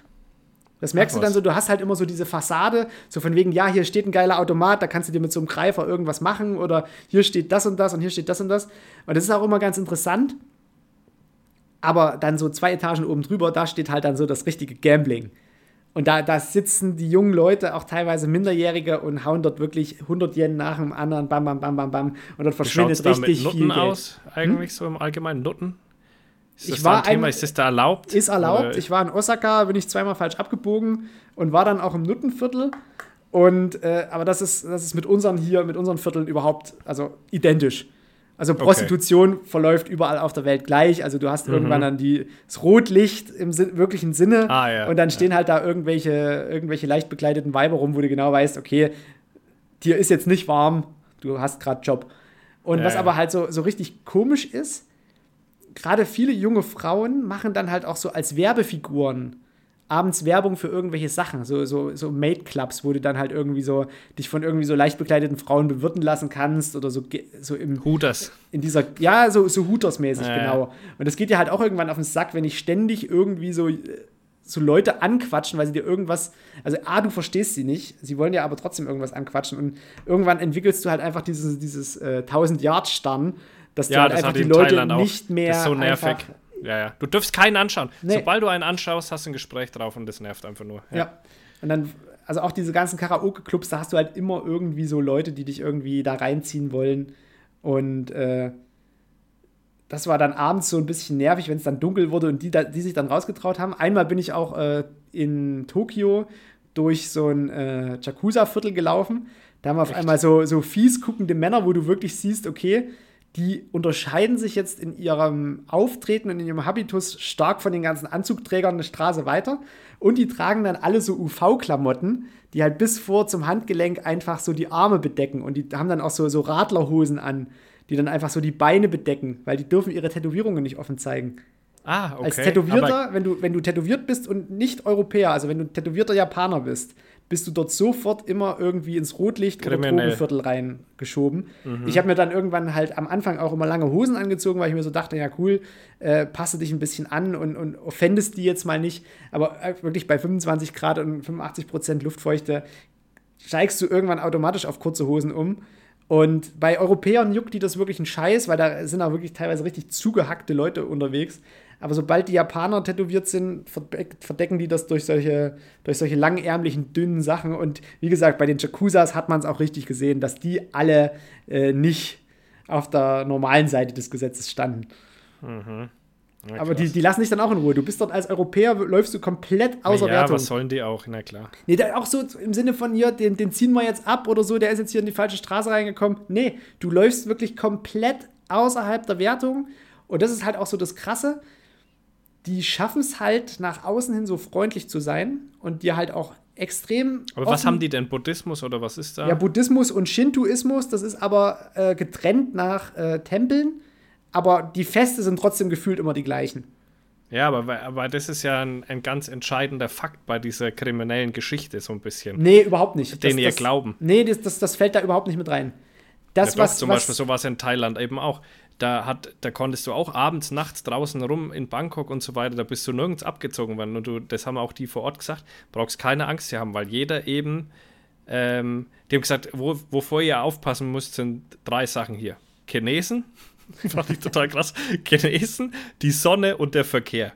Ansonsten braucht ihr euch auch nachts keine Gedanken machen, es wird euch nichts passieren. Und so war das da auch. Und dann habe ich den gefragt, warum. Da sagt er, weil allein schon durch den Glauben und durch diese Wiedergeburt und Geschichten, ähm, die halt Angst haben, wenn die jemanden abziehen, dass sie dann halt, was weiß ich, als Ratte oder was auch immer wiederkommen. Ja, das ist das, ist, das steuert die schon ein bisschen ich, so. ich glaube einfach, die sind in ihrer Kultur so gefangen. Das Land ist ja nach außen hin extrem abgeschottet. Also außenpolitisch könnten die viel mehr machen, machen sie aber nicht. Die sind in sich, auch in ihrer Gesellschaft, extrem abgeschottet und durch ihre gesellschaftlichen Normen so mit sich beschäftigt und so auch teilweise rückständig, dass die einfach, die interessieren sich nicht für dich. Also die sind, wenn- du, wenn du mit denen in Kontakt trittst, sind die extrem freundlich. Aber sobald du quasi Europäer bist und aus der Norm rausfällt, du wirst dort nie, du wirst nie irgendwie, selbst wenn du dort drei Kinder in die Welt setzt mit einer Japanerin und die über Generationen hinweg dort bleiben würden, du wirst nie in diese Gesellschaft integriert. Du wirst aufgenommen, du wirst Steuerzahler, du darfst dort arbeiten und auch leben unter extremen Beschränkungen. Aber es ist nicht so, dass die jetzt sagen, ey, der bringt hier wirklich einen Mehrwert und der macht hier wirklich was. So, der ist jetzt, der darf jetzt Japaner sein. Du bist immer ein Fremdkörper. Und deswegen äh, fucken die auch gerade so ab, weil gerade die ganzen Handwerker, die kriegen keinen Nachwuchs, weil ja alle in die Städte wollen. Ja, ja. So, und das Problem ist aber, die könnten sich ja von außen jetzt zum Beispiel auch deutsche Zimmerleute und deutsche Handwerker holen. Könnten die sich ja machen. Oder Europäer oder generell Australier, Amerikaner können die sich ja. Nee, das machen die aber nicht. Die haben lieber dieses Problem, dass die sich so abschotten und sagen, nee, wir brauchen, also das machen kriegen wir selber hin. So. Das ist ich glaube, da ist Kino ein, ein Zacken gewiefter, glaube ich. Ja, China holt sich die Leute rein, ja, genau. Die holt sich alles rein, genau. Und, und nicht mehr rauslassen. Ja. Und das Verrückte ist aber halt auch, sobald du halt der gesellschaftlichen Norm nicht mehr entsprichst, also wenn du jetzt zum Beispiel homosexuell bist, offen homosexuell, und wenn du jetzt sagst, okay, in Deutschland, wenn du dich halt als queere Person in die falsche sächsische Stadt traust, kriegst du halt aufs Maul. Hm. Das wird in Japan nie passieren. In Japan ist es so, wenn du offen homosexuell oder halt irgendwie anders bist, du kriegst irgendwann eine Glaswand vorgestellt. Du bist Teil der Gesellschaft, du darfst die Züge nutzen, du wirst nie im Leben aufs Maul kriegen, du bist. Aber es möchte halt keiner so wirklich mit dir zu tun, genau. wahrscheinlich. Du ja. hast halt einfach ab einem bestimmten Punkt, da kriegst du vielleicht eine Wohnung nicht mehr, weil es halt sich rumgesprochen hat. Du kriegst einen Job nicht mehr, weil es sich vielleicht rumgesprochen hat. Du wirst nicht befördert, weil es sich halt rumgesprochen hat.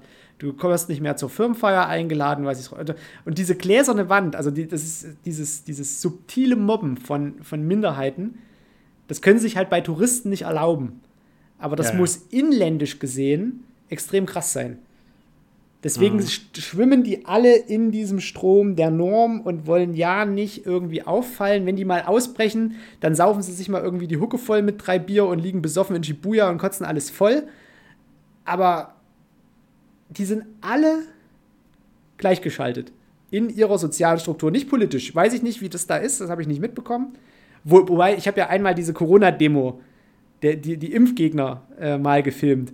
Und wenn du jetzt hier denkst, so, ja, da haben sich jetzt irgendwie 500 Leute auf dem Marktplatz von einer mittelgroßen Stadt versammelt, ja, in Kyoto, einer Millionenmetropole, war halt nach einer Minute 30 das Video vorbei, weil der komplette Faschingsumzug vorbeigezogen war. Mhm. Weil es halt, lass es 100 Leute gewesen sein, die da gegen die Impfung und Impfschäden gewettert haben. Und das war die extreme Ausnahme, sonst hast du dort keine Demonstration, weil einfach das machst du dort nicht. Das findet einfach Nein. nicht statt. Ja, weil, weil du dann immer alle dazugehörst. Ja. ziehen in die gleiche Richtung und alle machen das, was sie sollen und alle halten das Maul und keiner beschwert sich. Und das ist mhm. einfach so, die sind so.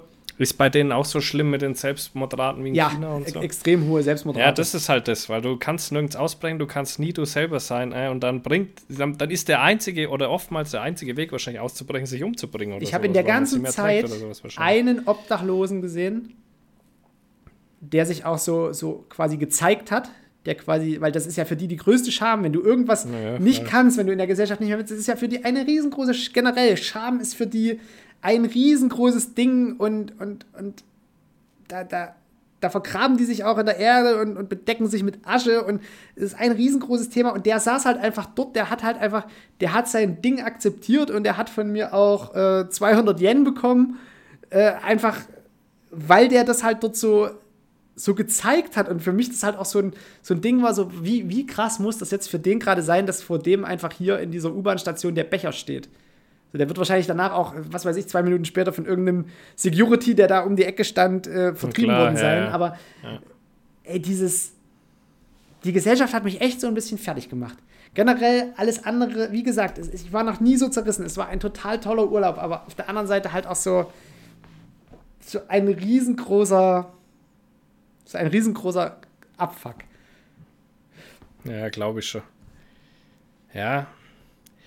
Und das ich ist halt auch so dieses, das, wenn ich jetzt so drüber nachdenke, also wenn ich jetzt ein Buch schreiben müsste oder einen Reisebericht, ich würde ihn Sushi und Hass nennen. Das glaube ich schon auch, aber weil die einfach das, aber das macht es ja auch so ein bisschen aus, dieses, oder ich glaube, das ist auch genauso was, wo man halt, wenn man in China in Hauptstädte oder in große Städte ist, was einen auch so fasziniert wahrscheinlich, ne? Dieses, diese wahnsinnig vielen Menschen und wie das ja. funktionieren kann. Das, bei uns wäre das Chaos und Destruction ja wahrscheinlich. Auf jeden Fall. Also das, also das geht wahrscheinlich auch nur dadurch, dass die so diszipliniert sind. Genau. Alles andere würde, wenn, wenn, die so, wenn die so hantieren würden wie Italiener, naja. Im Straßenverkehr und sonst wie. Wenn die, wenn die Katastrophe. So, wenn die ja, das wäre wär richtig übel. Oder Sei ja, das ist schon so. Und dies, gut, es ist ja so, also ich kenne von Japan wenig, aber von China eben relativ einiges so. Und wenn ich mir da auch gucke, wenn äh, da ist einfach jeder Zentimeter Kamera überwacht, wo auch wirklich Leute dahinter sitzen und wirklich diese Kamerabilder auch anschauen. Ja. Das ist nicht so wie bei uns, wenn mal was Kamera überwacht ist, dann wird es irgendwo aufgezeichnet und wenn es ein Problem gibt, schaut man mal nach. Nee, da schaut überall live die ganze Zeit einer drauf. Wahnsinn. Das ist so krass. Es ist Wahnsinn. Ja.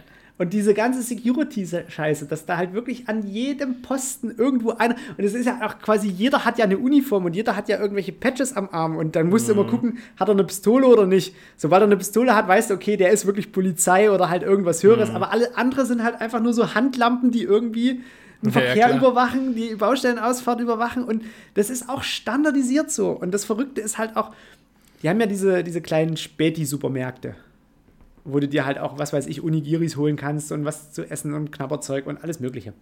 So, und da gibt es drei verschiedene. Da gibt es 7-Eleven. Ja, irgendwo in ganz Asien habe ich so das Gefühl. Genau, dann gibt es. Äh, oh Gott, wie hieß das andere? Da gibt es noch zwei andere.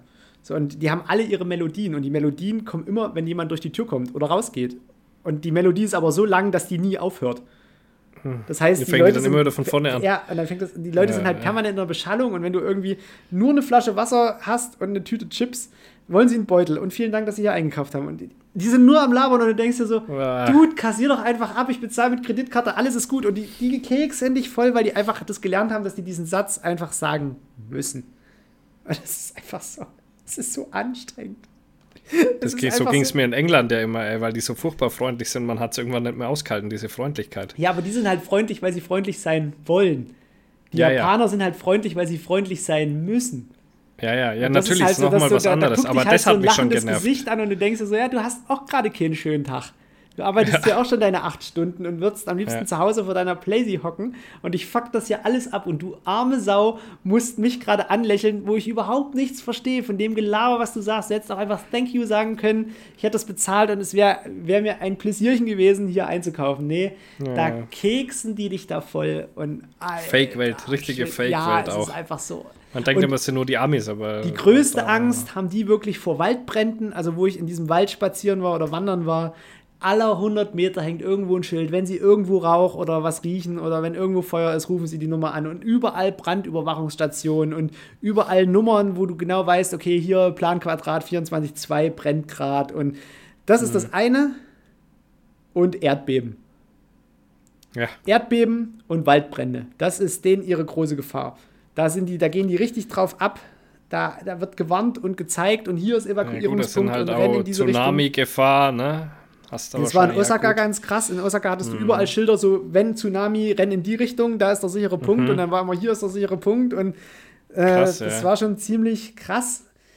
Und also ich kann es nicht anders beschreiben. Es hat mich noch nie ein Land oder ein Urlaub generell so, so abgefuckt. Und auf der anderen Seite, wo ich halt so sage, so, also wenn ich nochmal hinfahre, mache ich den Urlaub komplett anders und gucke mir komplett andere Dinge an. Ich meide die großen Städte, vielleicht nicht Kyoto, weil Kyoto ist wirklich eine herrlich schöne Stadt.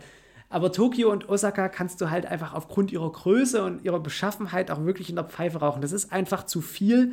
Du fasst es nicht. Du bist permanent eigentlich. Ich weiß nicht, wie viele Schritte ich am Tag da gelaufen bin. Ich war wirklich an jedem Tag. Ich habe auch in der Zeit zwei Kilo abgenommen wieder äh, obwohl ich halt gut gegessen habe und ständig satt war und ständig auch irgendwie Sachen probiert habe und wirklich auch viel gekostet habe und alles Mögliche gegessen habe, aber dadurch, dass ich so viel unterwegs war, ich habe auch gefühlt irgendwie nur noch Muskeln an den Beinen. Es, fühlt sich alles irgendwie. Also, wenn ich jetzt irgendwo langlaufe, das ist überhaupt Treppensteige bei mir im Institut jetzt diese, diese zwei Wochen, ich merke das überhaupt nicht mehr. Das ist einfach so, das ist, Laufen ist gerade so ein weiß ich nicht, das ist irgendwie gerade so, das hat sich so dran gewöhnt, am Tag einfach diese Strecken zurückzulegen, weil du willst auch nicht immer mit der U-Bahn fahren, willst aber was sehen und auch diese, diese Stadtviertel so ein bisschen erleben und gefühlt, also es ist wirklich, du bist nur am, am Bewegen. Naja, das glaube ich schon. Und du legst da ja auch, wenn du wirklich mit der U-Bahn fährst, du legst da ja Kilometer zurück. Ist ja nicht wie in Berlin, dass du jetzt sagst, so, ich will jetzt mal vom Fernsehturm zum Brandenburger Tor, wo du sagst, so, ich fahre zwei Stationen oder das läufst du zur Not auch, sondern dort ist ja wirklich zum Beispiel dieser Skytree, wo ich diese Fotos oben runter gemacht habe, in die Stadt rein. Das ist ja, ist ja mehrere Kilometer von, von einem anderen Punkt entfernt. Und dann bin ich an dem einen Tag mal von einem Stadtviertel ins andere gelaufen und war gefühlt den kompletten Tag unterwegs. Weil ich nur einmal von Shibuya vom, vom Kreuz, von der Kreuzung über einen Tempel und über einen großen Garten äh, in das nächste Stadtviertel reingelaufen bin und dann ging früh die Sonne auf und abends die Sonne unter und ich bin quasi von, also ich habe zwei Stadtviertel übersprungen nur. Das ist völlig ja, gaga. Das ist halt riesig, das ist einfach irre. Da wärst du einmal komplett durch Berlin durchgelaufen in der Zeit. Äh, ja, ist schon crazy, ne? Sieben Stunden unterwegs und du bist irgendwie gefühlt nicht weitergekommen. Und wenn du die gleiche Strecke bin ich dann nochmal mit dem Zug gefahren und da sind es halt gefühlt so sieben Stationen. Und du fährst irgendwie 20 Minuten Zug es rattert, du bist unter Tage irgendwie, da bist du komplett woanders, dann guckst du so auf Google Maps und denkst so, ja, könnte ich ja auch nach Hause laufen und dann gibst du das in Google Maps ein, wo du hin willst und dann so, neun Kilometer. und ja, ja. so, was? Wie bist denn du in dieser kurzen Zeit jetzt bist du denn so? Und du bist immer noch gefühlt im Zentrum. Das ist ja das Verrückte. Die Stadt sieht da ja nicht anders aus, dass du da sagst, da stehen jetzt, ist es jetzt ein Vorort, sondern da stehen genauso eine Hochhäuser, da ist genauso das Leben drin, da ist genauso ein riesengroßes Einkaufszentrum. Es ist einfach nur geisteskrank. Ja, ist halt anders. Ganz anders. Ist Wahnsinn. Ist einfach Wahnsinn, ist das. So, gibt es noch was oder ist die große Japan-Folge? Ich weiß nicht, hast du noch irgendwelche Fragen zu Japan? Ich Nö, ich glaube, es war schon sehr interessant eigentlich. Ich kann ja noch mal kurz hier irgendwie meinen mein Bilderordner irgendwie durch, durchscrollen. Ich glaube, das war schon für die Leute jetzt, ist schon interessant gewesen zum Zuhören. Ja, wie gesagt, der Rückflug über, über den Nordpol. Ähm, ja, auch so was Fake angeht. Ich sehe ja gerade so das, das Bild von dem Laden, wo es Fake-Essen gab. Die haben Ach ja, immer so ja. Auslagen, Stimmt. wo die das Essen zeigen, was es in den Restaurants gibt. Und das heißt eigentlich das Food Samples. Dann gibt es halt für jedes Food, was die anbieten, ob Torte, Sushi oder Paella. Ja, lassen die sich bauen. Ja, lassen die sich bauen. Ist direkt ein Handwerk dort. Ist wie hier irgendwie äh, der Erzgebirgische Holzkunst, ist bei denen halt irgendwie so Essen-Nachbaukunst. Hm. Was immer schön war, äh, Selfies machen ist ja relativ doof. Also, wenn du irgendwo Japaner siehst, die sich gerade irgendwo fotografieren, nimmst du denen einfach das Handy weg, machst ein schönes Foto von denen und im Gegenzug machen die dann ein halb schönes Foto von dir. Weil Mühe geben ist da nicht. Manche geben sich Mühe, bei manchen es ist auch komplett verruschelt. Also es gibt auch Bilder von mir, da stehe ich an irgendeiner Klippe. Es sieht im Hintergrund richtig geil aus, aber ich bin halt unscharf. Und dann bist du aber halt so freundlich und sagst so, vielen Dank, vielen Dank. Tolles Bild. Tolles Bild, Dankeschön. Ja, Hiroshima ist halt einfach, äh, da, da ist dann auch wirklich mal Ruhe weil irgendwie alle so merken, von wegen, ja, hier ist irgendwas komplett falsch gelaufen mit der Menschheit.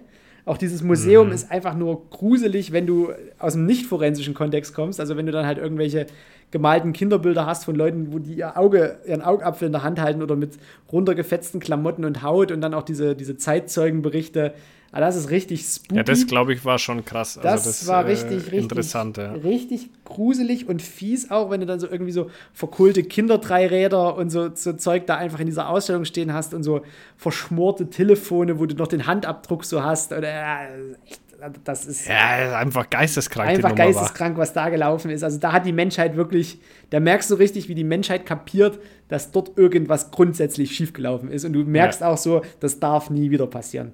Das war drüber. Das war, das war so ein bisschen drüber. Einfach eine Nummer zu groß. wenn du dir mal ja. überlegst, so, ja gut, dass bei uns im Mai der Krieg schon vorbei war und nicht erst äh, wir bis August noch gewartet haben. Ja, ja. Weil sonst wäre vielleicht Innsbruck vielleicht, oder irgendeine andere Stadt hier genauso verglüht. Ja, Nürnberg oder sowas, Berlin, ne? Ja. Berlin wahrscheinlich, ja.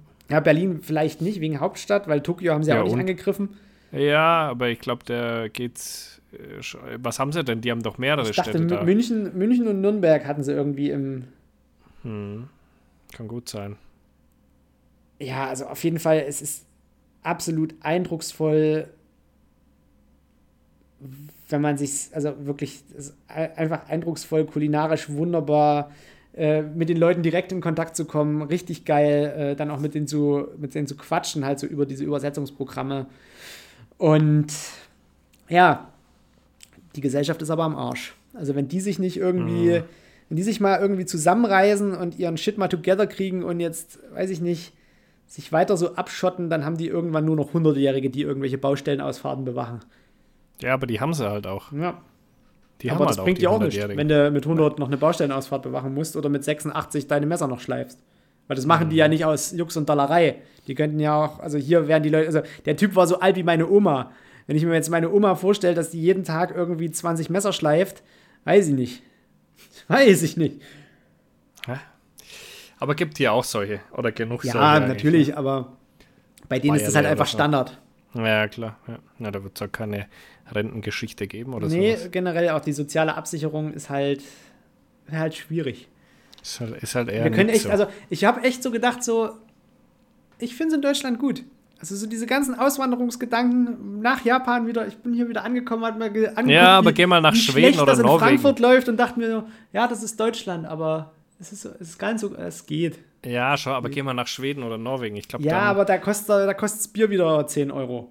ja, das ist ein Problem tatsächlich, ja. Das ist irgendwie so, da ist auch, die, die haben ihren Shit together, muss man klar so sagen, und die haben durch ihr Öl und durch ihre Bodenschätze auch ein gutes Bruttoinlandsprodukt und den Leuten geht's gut, aber auch das hat Schattenseiten. Ich mag's in Deutschland. Da kriegst du vielleicht nicht so schnell eine Jagdpacht als Ausländer oder irgendwie so Geschichten. Und hier, hier läuft's halt, weißt du. Hier hast du halt dein, weiß ich nicht. Es hat mir wieder mal gezeigt, dass, dass man nicht so über sein Land wettern sollte. Weil Ja, ich bin zurzeit. äh, den Japanern geht es halt irgendwie hier. nicht so gut wie uns, finde ich, vom Lifestyle her. Ich mag ja, das hier der einfach. kulturelle Unterschied ist halt auch zu groß. Deswegen sage ich, wenn du in was Europäisches gehst, ist vielleicht nicht mehr ganz so. Ja, auch die Anzahl von Hakenkreuzen ist in Japan wesentlich größer. Aufgrund dieses, dieser, dieser buddhistischen Tempel. Also da hast du überall Hakenkreuze und du bist ja jedes Mal, wenn du als Deutscher dort langläufst, denkst du so, unangenehm. Ja, ja, ja. Das ist auch bei, bei Google so geil. Du, du kannst es halt unterscheiden. Shinto-Tempel hat halt dieses kleine Tor. Da siehst du immer, okay, das ist Shinto und sobald es buddhistisch wird, ist halt einfach bei Google ein Hakenkreuz. Ja, ist das ein richtiges Hakenkreuz oder ist das da so Sonnenzeichen? Nee, nee, das ist einfach das Hakenkreuz, bla? aber seitenverkehrt. Okay. Also in die Ja, andere ja, Richtung. drum, andersrum, genau. Genau. Ja, ja, okay, ja. Ja. Aber trotzdem unangenehm. ja ist komisch, ist komisch zu sehen, ja, glaube ich. Ja, es ist irgendwie ein bisschen. Naja. Hat Ich so ein war- ich- Geschmäckle. Ich war übrigens in so einer krassen Höhle, in so einer Eishöhle. Ah, cool. Äh, das war auch fancy. Also, wenn da jemand dort ist, müsst ihr euch die Eishöhle anschauen. Das ist echt äh, faszinierend. Auch da gab es wohl äh, Höhlenbären. Und die sind nochmal eine ganze Schippe größer als so ein Braunbär. Äh, die sind äh, schon ausgestorben, aber eben gab es früher und da lagen dann so Skelette und die haben dann halt auch einen so aufgebaut. Da dachte ich mir, Bruder, Alter, wenn so einer auf dich zukommt, da ist aber ganz schnell Feierabend. Der hätte den Keeling weggemacht.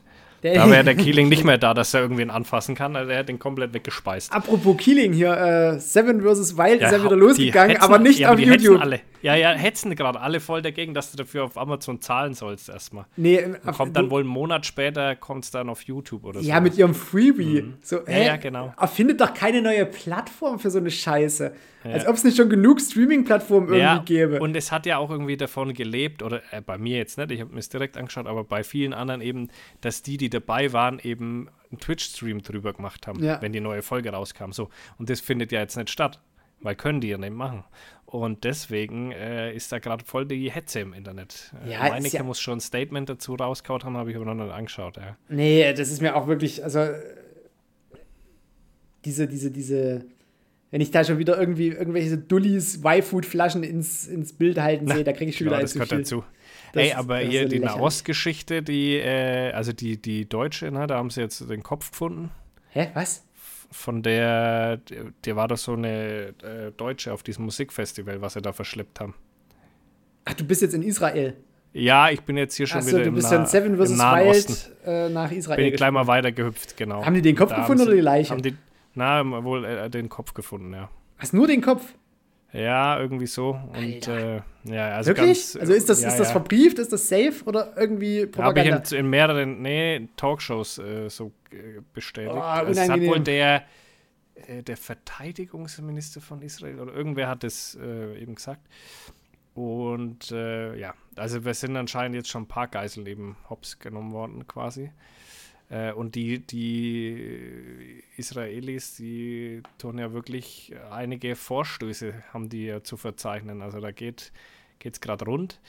Mm, was ich gar nicht wusste, dass die so krass mit, mit Amerika irgendwie äh, so verbandelt sind. Also das ist ja wohl, die haben, haben richtig Einfluss, die Amerikaner da. Ja, die zwei Flugzeugträger sind nicht ohne Grund da. Die sind nicht nur wegen ein paar Ja, ja. amerikanischen Geiseln da. Nee, genau, ja, ja, da ist, da ist mehr am Laufen. Das wusste ich gar nicht, dass, äh, dass die da so krass miteinander verbunden sind.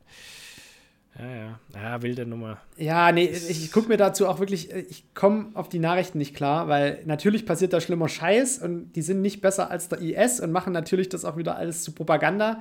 Bloß du weißt halt immer nicht so, wenn da irgendwelche Häuser einstürzen oder was da irgendwas reinfliegt. Du weißt nicht mehr, ob es gefaked ist, aus welcher Zeit das stammt, was da gerade brennt, Ja, ja. warum es brennt. Generell gerade so, es ist, egal es wo. kann eine ja. Aufnahme von sonst wann sein, es kann eine gefakte Aufnahme sein, es kann irgendwas sein, weil man kann es nicht mehr verifizieren. Und äh, ich habe da auch gar kein, also ich, ich weiß nicht, das ist so, ich habe dazu einfach keine Meinung. Wenn der jetzt irgendwie so die Seite Volksverpetzer anfängt, so, ja, da, so könnt ihr äh, im blablabla Nahostkonflikt argumentieren. Ich will da überhaupt nicht argumentieren. Ich habe überhaupt keinen Antrieb, da irgendwas dazu zu sagen. Wirklich nicht. Also das ist im Sinne von, in der Ukraine weiß man jetzt, okay, die äh, große Offensive ist gescheitert aufgrund dieser Minengürtel und der Verbunkerung. Die haben extreme Angst, dass das jetzt zu einem Stellungskrieg wird. Da hat sich ja auch der äh, Verteidigungsspezie, also der Saluschny, dazu geäußert. Der hat auch ein richtig großes offenes Pamphlet geschrieben, woran es eigentlich klemmt, wo sich die NATO-Partner auch äh, quasi vorher anders Bild gemacht hätten, aber es geht halt einfach nicht anders. Die haben halt dort wirklich so, solche Barrikaden hingebaut, dass du nicht verlustfrei rei- oder wieder äh, rauskommst aus der Nummer. Und die hoffen halt jetzt wirklich einfach, dass diese Taurus geliefert werden. So, diese Taurus wäre halt, um diese Brücke kaputt zu machen, nochmal so ein richtiger Gamechanger. Ansonsten haben die, ich verstehe nicht, warum der Scholz nicht einfach diese Dinger liefern kann. Der Konflikt wird doch nur unnötig in die Länge gezogen, wenn diese Brücke da einfach stehen bleibt. Ja, jetzt hat er eine ganz andere Baustelle. Jetzt ist er erstmal Israel Und das ist halt das äh, Schlimme. am Start. Das hat, das hat, das ist, wenn ich jetzt schon wieder überlege, ja, irgendwie äh, Nordkorea spricht jetzt mit der Hamas und äh, Russland spricht jetzt mit dem Iran und Iran spricht wieder mit Hamas. Da weißt du doch genau, aus welcher Richtung diese ganze Drecksscheiße wieder kommt. Na klar, Ah, von den Grünen. Grünen. Von den Grünen kommt das alles wieder. Hier, der Habeck hat doch ein fettes Statement rausgehauen. Das war aber wirklich ein fettes Statement. ja. Da hat er Äh, mal, und- da hat er, hat er mal alle fünf, fünf beisammengenommen. Ich verstehe auch nicht, Alter, was wir da in Deutschland, wir sind da manchmal auch ein bisschen zu tolerant, habe ich so wenig das Gefühl. Ich verstehe es Also auch nicht. da ist, ist, und, ey, und die Amis müssen richtig fette Probleme haben, ne? Naja, die Amis Mit wollen nicht. Ja, ja, das- genau, äh, die haben ein riesiges Ja, Problem mit richtig- ja, aber- Antisemitismus und ja, Ja, das hat Fremdenfeindlichkeit. man sonst, sonst gedacht, Redneck-mäßig, aber jetzt ist das gerade in den Elite-Unis ein fettes Problem, dass sie da richtig die Leute bedrohen und so weiter. Hey, na, das ist doch auch in Deutschland ein riesiges Problem, dass sich auf einmal die politisch Linke gegen Israel stellt und auf Seiten der Hamas, weil die Hamas die Widerstandsbewegung ist gegen den Staat Israel, wo ich mir so denke, so, ja, jeder hasst. äh, habt ihr gerade im hasst- Kreis nach rechts gedacht? Oder was ge- ist denn gerade euer fucking jeder die Problem? Juden. Jeder. Also links und rechts und äh, irgendwie alle. Das finde ich so total krass. Ich verstehe es nicht. ist irre. Ich, wirklich, also Oder? gerade die politisch Linke, die ja eigentlich, weiß ich nicht, Oder Greta Thunberg. Ja, Fridays for Future. Auf einmal auf der Seite von der Hamas, wo die so denken, sie haben Denkst du, 1200 was? Zivilisten einfach so umgebracht. Was ist euer fucking Problem? Ja, die leisten ja nur Widerstand. Nein, die bringen Zivilisten um. Was ist Ja. euer Problem? Und die äh, Lu Luisa Neubauer so, ja, das ist eigentlich nicht unsere Meinung. Ja, ja genau. du, ja, sollte auch nicht. Die war da nicht ganz einig, waren die sich da. Nee, also, äh, Ah, Alter, wild. nee, also es ist, es ist völlig wild, was da Es gerade ver- ist wirklich gerade, es ist völlig wild und wenn man dann so mal denkt, in was für eine Richtung wir uns bewegen, äh, es sieht nicht gut aus. Also ich denke, wir, wir werden in der nächsten Zeit auch noch mal über die Wehrpflicht hier diskutieren müssen im Äh, Podcast. Geht ja schon ein bisschen, geht ja schon ein bisschen. Äh, Pistorius sagt ja, du, äh, Deutschland sollte sich auch mal ein bisschen auf Krieg vorbereiten, so langsam. Ja, auf den Verteidigungsfall, genau. mhm, So, mhm. Ja, seit ja. 2010 haben wir, glaube ich, keine Wehrpflicht mehr. hm? Ja. Das Müsste- heißt, nee, haben- doch, da habe ich angefangen und in demselben Jahr ist abgeschafft worden. Genau, ja, wir ja, haben genau. 13 Ja, Jahrgänge, die 2010. nicht Mhm. gedient haben. Die Ja, weder nur Lappen. Zivildienst noch Bundeswehr gemacht Ja, haben. die können sich maximal irgendwo festkleben. Das Ja. THW Ey, ist scheißegal, nicht, die, also, ey, die, die kleben wir bei uns auf die Panzer drauf und dann fahren wir los. Das sind menschliche Schutzschilder. als. Reaktivpanzerung. Ja. Nee, irgendwie Dienst für alle Männlein und Weiblein ab 18. Jeder muss was machen, egal wie viel Dioptrien der hat und ob er einen Buckel hat oder nur ein Bein. Du kannst trotzdem irgendwo im Pflegeheim am Computer sitzen und Excel-Tabellen ausfüllen. Ein Jahr verpflichtend. Danach kannst du machen, was du willst, aber gib dem Staat was zurück, nachdem der dir deine Ausbildung finanziert hat.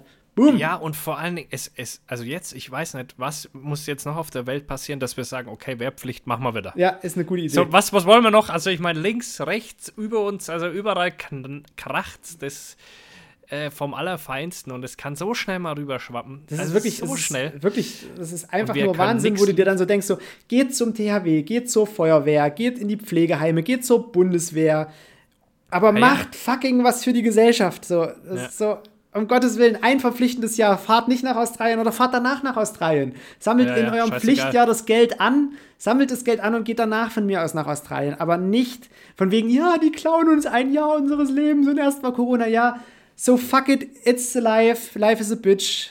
Ja. Wir hatten es ja. damals ein bisschen besser, aber ihr habt es halt gerade verschissen. Sorry, Corona, kann ich nichts dafür. Aber ihr macht jetzt ein Jahr lang Dienst. Fertig. Ja, und wie gesagt, wir müssen ja, also ich meine, guck mal um uns. Wir um, haben wir überhaupt müssen. nicht mehr die Infrastruktur, um Grundwehrdienstleistende ja, auszubilden. Halt dann schafft die fucking Gell? Infrastruktur. Ah, ist, dann ist, ist halt irgendwie brutal, die Kaserne kein Flüchtlingsheim mehr. Dann ist halt die Kaserne wieder eine Kaserne. Und weißt du, was ich auch so krass finde? Und dann liest du im nächsten Atemzug, ja, also, mm, also das, was wir da bisher den Soldaten angeboten haben, das wird uns jetzt zu kostenintensiv. Die kriegen jetzt irgendwie nur noch die, die, die halbe Karte quasi.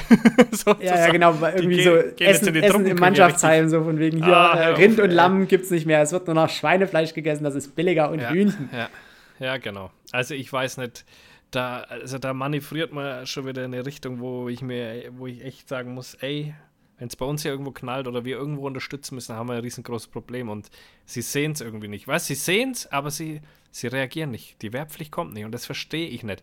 Jetzt haben wir da in der Ecke Krieg und da in der Ecke Krieg. Also es ist doch. Bilde die Leute aus, für, wenigstens für die Heimatverteidigung. Ja, wenigstens, mal, ja? wenigstens irgendwie mal, dass du weißt, wie man ein Loch gräbt, dass du weißt, wie man, weiß ich nicht, sich ein bisschen ja, genau. und wie man schießt. Ja. Ja, genau. Das tut Mal das, niemand, das Grundlegende. Ja. Oder zur Not halt, wie man Feuer löscht oder halt irgendwo eine Brücke wieder aufbaut. Ah, ja. So im THW oder irgendwie sowas. Aber das, die können ja gar nichts mehr. Nee, heute. gar nicht. Nix können die. Nichts können die. Äh, Habe ich ah. heute erst wieder irgendwie äh, so einen Artikel über irgendwelche TikToker gelesen, dass es gerade auf TikTok so richtig hip ist, sich über die Lebensumstände nach der Berufsausbildung und nach dem Studium aufzuregen. So von wegen, äh, ich muss von 9 bis 17 Uhr arbeiten und ich sehe meine ja, Freunde gar nicht mehr. Dann muss ich Haushalt Tage machen, Urlaub. wo ich mir so denke, so, ah. ja, das mache ich seit ich, ja, ja, seit ich halt hier wohne. Also, äh, weißt du, das ist so einfach der, der normale, man nennt es Alltag. It, it's called Alltag so ist das so, Leben. Nie, niemand hat dir quasi das Recht gegeben, dass du hier Highlife machen kannst und, weiß ich nicht, alle zwei Wochen in Urlaub fliegst. Und ja. was weiß ich, 50.000 Euro im Jahr verdienst. Ne, 36.000 Euro ist zu wenig im Jahr. Ja, ja du hast gerade fertig studiert, du fängst gerade an mit Arbeiten. So, äh, komm doch erstmal erst zurecht. Ah, Keine ist, Ahnung, was da los ist. Ich weiß nicht, du, ich, ich weiß nicht. Ich bin mal gespannt, wie viele Folgen wir hier überhaupt noch aufnehmen können, bis die Welt untergegangen ist. Äh. Ob wir die 100 noch erreichen, zurzeit sehe ich es nicht. Zurzeit sehe ich es nicht kommen. Die Folge 100 ist dann die Weltuntergangsfolge. So, ja. WK3 startet. Ja, genau. Oh Mann, wir müssen los. Scheiße, ey. Und dann hörst du oh, einfach Mann. nur so im Hintergrund, wie, wie die Munition klappert, weißt du, so, ich ja. pack schon mal, ich komme ich komm nach Rotenburg. Ja, genau. barrikadieren wir uns da.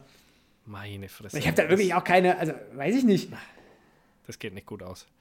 Ja, so wie es gerade aussieht, also entweder wir scheißen die Ukraine jetzt mal mit Waffen zu, dass dort das Land mal wieder sauber gemacht wird und wir dann die Ostgrenze richtig hochziehen können, dass da wirklich keiner mehr durchkommt. Aber ich weiß nicht, also der Nahe Osten, der ist ja erstmal noch, da ist ja erstmal noch das Mittelmeer dazwischen und die Türkei. Und noch Griechenland mit relativ großen, ausgeglichenen Panzerarmeen, wo du dir einfach so denkst, so, ja, das ist auch nochmal eine Barriere. Aber danach wird es halt schon. Danach ja, das halt Problem viel. ist aber halt, dass das auch Terrorismus ist, halt so ein bisschen, ne? Ja, selbstverständlich. Das, das, wird auch, das wird nicht lange dauern, bevor hier wieder irgendwie irgendwas in U-Bahnen und sonst wo passiert. Das wird ja, und vor allem das Krasse dauern. ist, dass, dass der Antisemitismus jetzt nicht mehr von, von irgendwelchen Rechten ausgeht. Ja, also, extra noch. Die haben, ja, ja, eben, sondern, sondern hauptsächlich jetzt von, von irgendwelchen muslimischen. Also, wo du dir so denkst, na, jetzt haben wir, haben wir die Rechten so ein bisschen im Griff, dass sie aufhören, so völlig hohl zu drehen. Jetzt haben wir ein ganz anderes Problem am Hacken auf einmal auf einmal stehen da ganz viele Leute, so die, die nicht mal gut Deutsch können und, und die sind auf einmal unser Problem. Und die sind hier eigentlich da, weil die bei sich ein Problem haben und deswegen bei uns sind. Und jetzt machen die es hier auch zum Problem. Also es ist ein bisschen schwierig. Wo ich dann die Lage ist vorhin noch mal kurz drüber nachgedacht habe, gibt es eigentlich ein islamisches Land, wo die Leute gerade wirklich oh, ich neulich, frei ich, sein dürfen? Also im ich, Sinne von, ich nein, darf sein, wie ich nicht. Nein, gibt's nicht. Und ich habe neulich, äh, manchmal driftet man auch in TikTok ein bisschen so rechte Schleifen ab. Ja. Und da war quasi, du hast so die Hauptstädte von den ganzen äh, islamischen Ländern so gesehen, irgendwie so ein bisschen, und die waren halt irgendwie alle zerstört. Und dann halt die ganzen christlichen Länder, ähm, also natürlich nicht alle, weil in der Türkei und so weiter ist jetzt nichts zerstört, aber äh, in dem größten Teil der, sage ich mal, extrem Islami äh, äh, islamischen Ländern, da war einfach alles zerstört und dann hast du so die christlichen Länder gesehen, so, da ist einfach Friede, Freude, Eierkuchen so ein bisschen. Ne? Ja, und die buddhistischen und, und, Länder und die shintoistischen Länder, denen geht es ja alles am Arsch vorbei. Genau, und deswegen Außer China, also, da wirst du auch unterdrückt. Aber genau, wenn also du dir da mal sollte überlegst, man sich Katar, extrem reich, Sklaven arbeiten auf Baustellen für eine Fußball-WM und Menschenrechte am Arsch. Saudi-Arabien ja. braucht man nicht drüber reden. Tunesien, Marokko, Algerien, da kannst du nicht offen äh, queer sein und einfach auf die Straße gehen oder deine Meinung nee, frei sagen. Äh, Türkei, weiß ich nicht, kannst du deine Meinung auch nicht unbedingt frei sagen, ohne dass du nicht vielleicht aus einem anderen politischen Lager auf die Schnauze kriegst.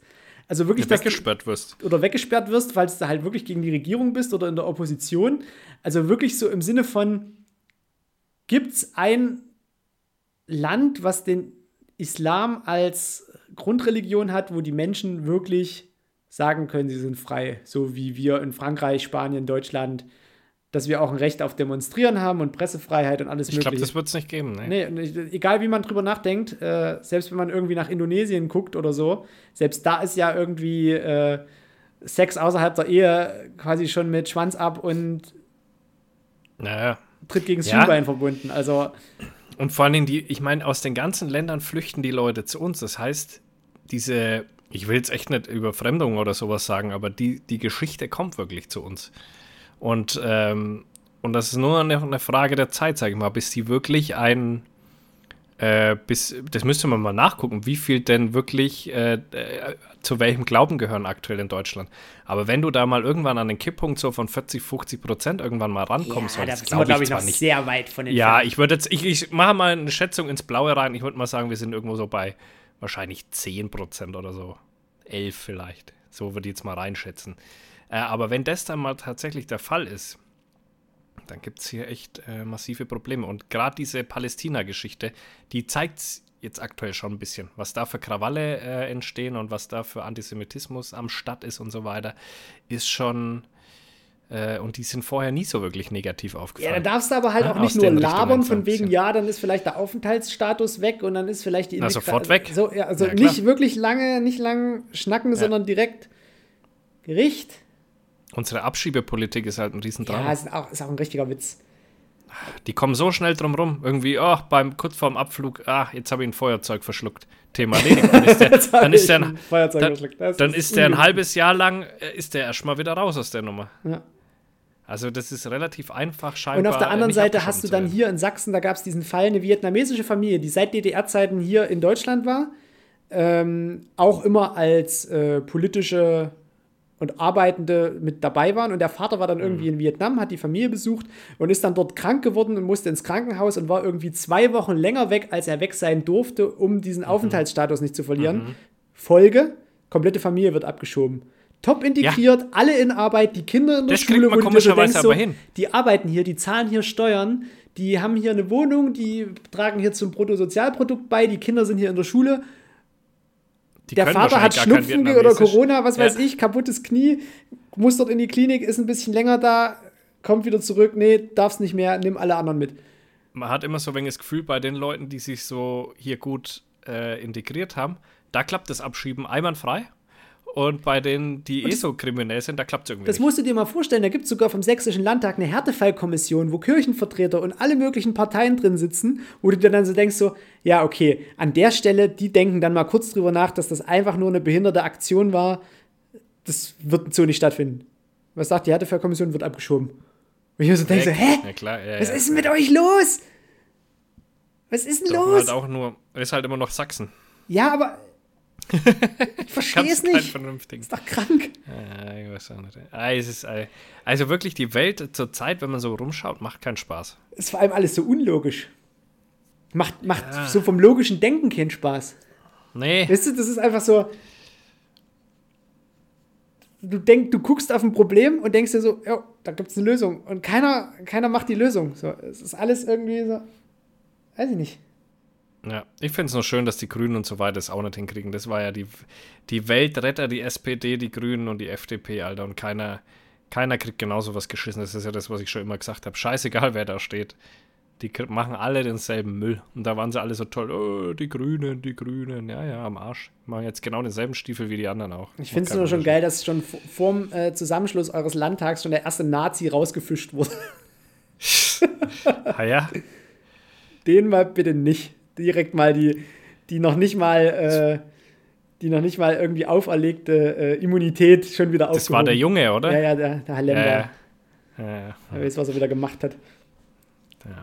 Naja. Naja, wir gucken mal. Also Leute, äh, wir haben jetzt hier wirklich euch eine äh, ne köstliche Zusammenstellung aus Asien, dem Nahen Osten, ja. äh, der, der Ukraine und was weiß ich hier geboten. Und äh, mal gucken, wie viele Folgen wir noch machen können. Also ich bin gerade ein bisschen in Weltuntergangsstimmung. Äh, mal gucken, wie lang. Naja, Weihnachten werden wir schon noch erleben, hm? Gucken wir mal. Gucken wir mal. Weihnachten. Schauen wir mal, dann sehen wir schon. So. also, äh, ich wünsche euch äh, einen schönen äh, Morgen, Nachmittag, Abend, wo auch immer und wann auch immer ihr gerade hört. Leute, habt Peace euch out. lieb, haut rein. Ciao, wir ciao. haben euch lieb. Tschüss mit Ö. Wir freuen uns. Wir freuen uns. Ja. Schauen wir mal, was wird. Was wird.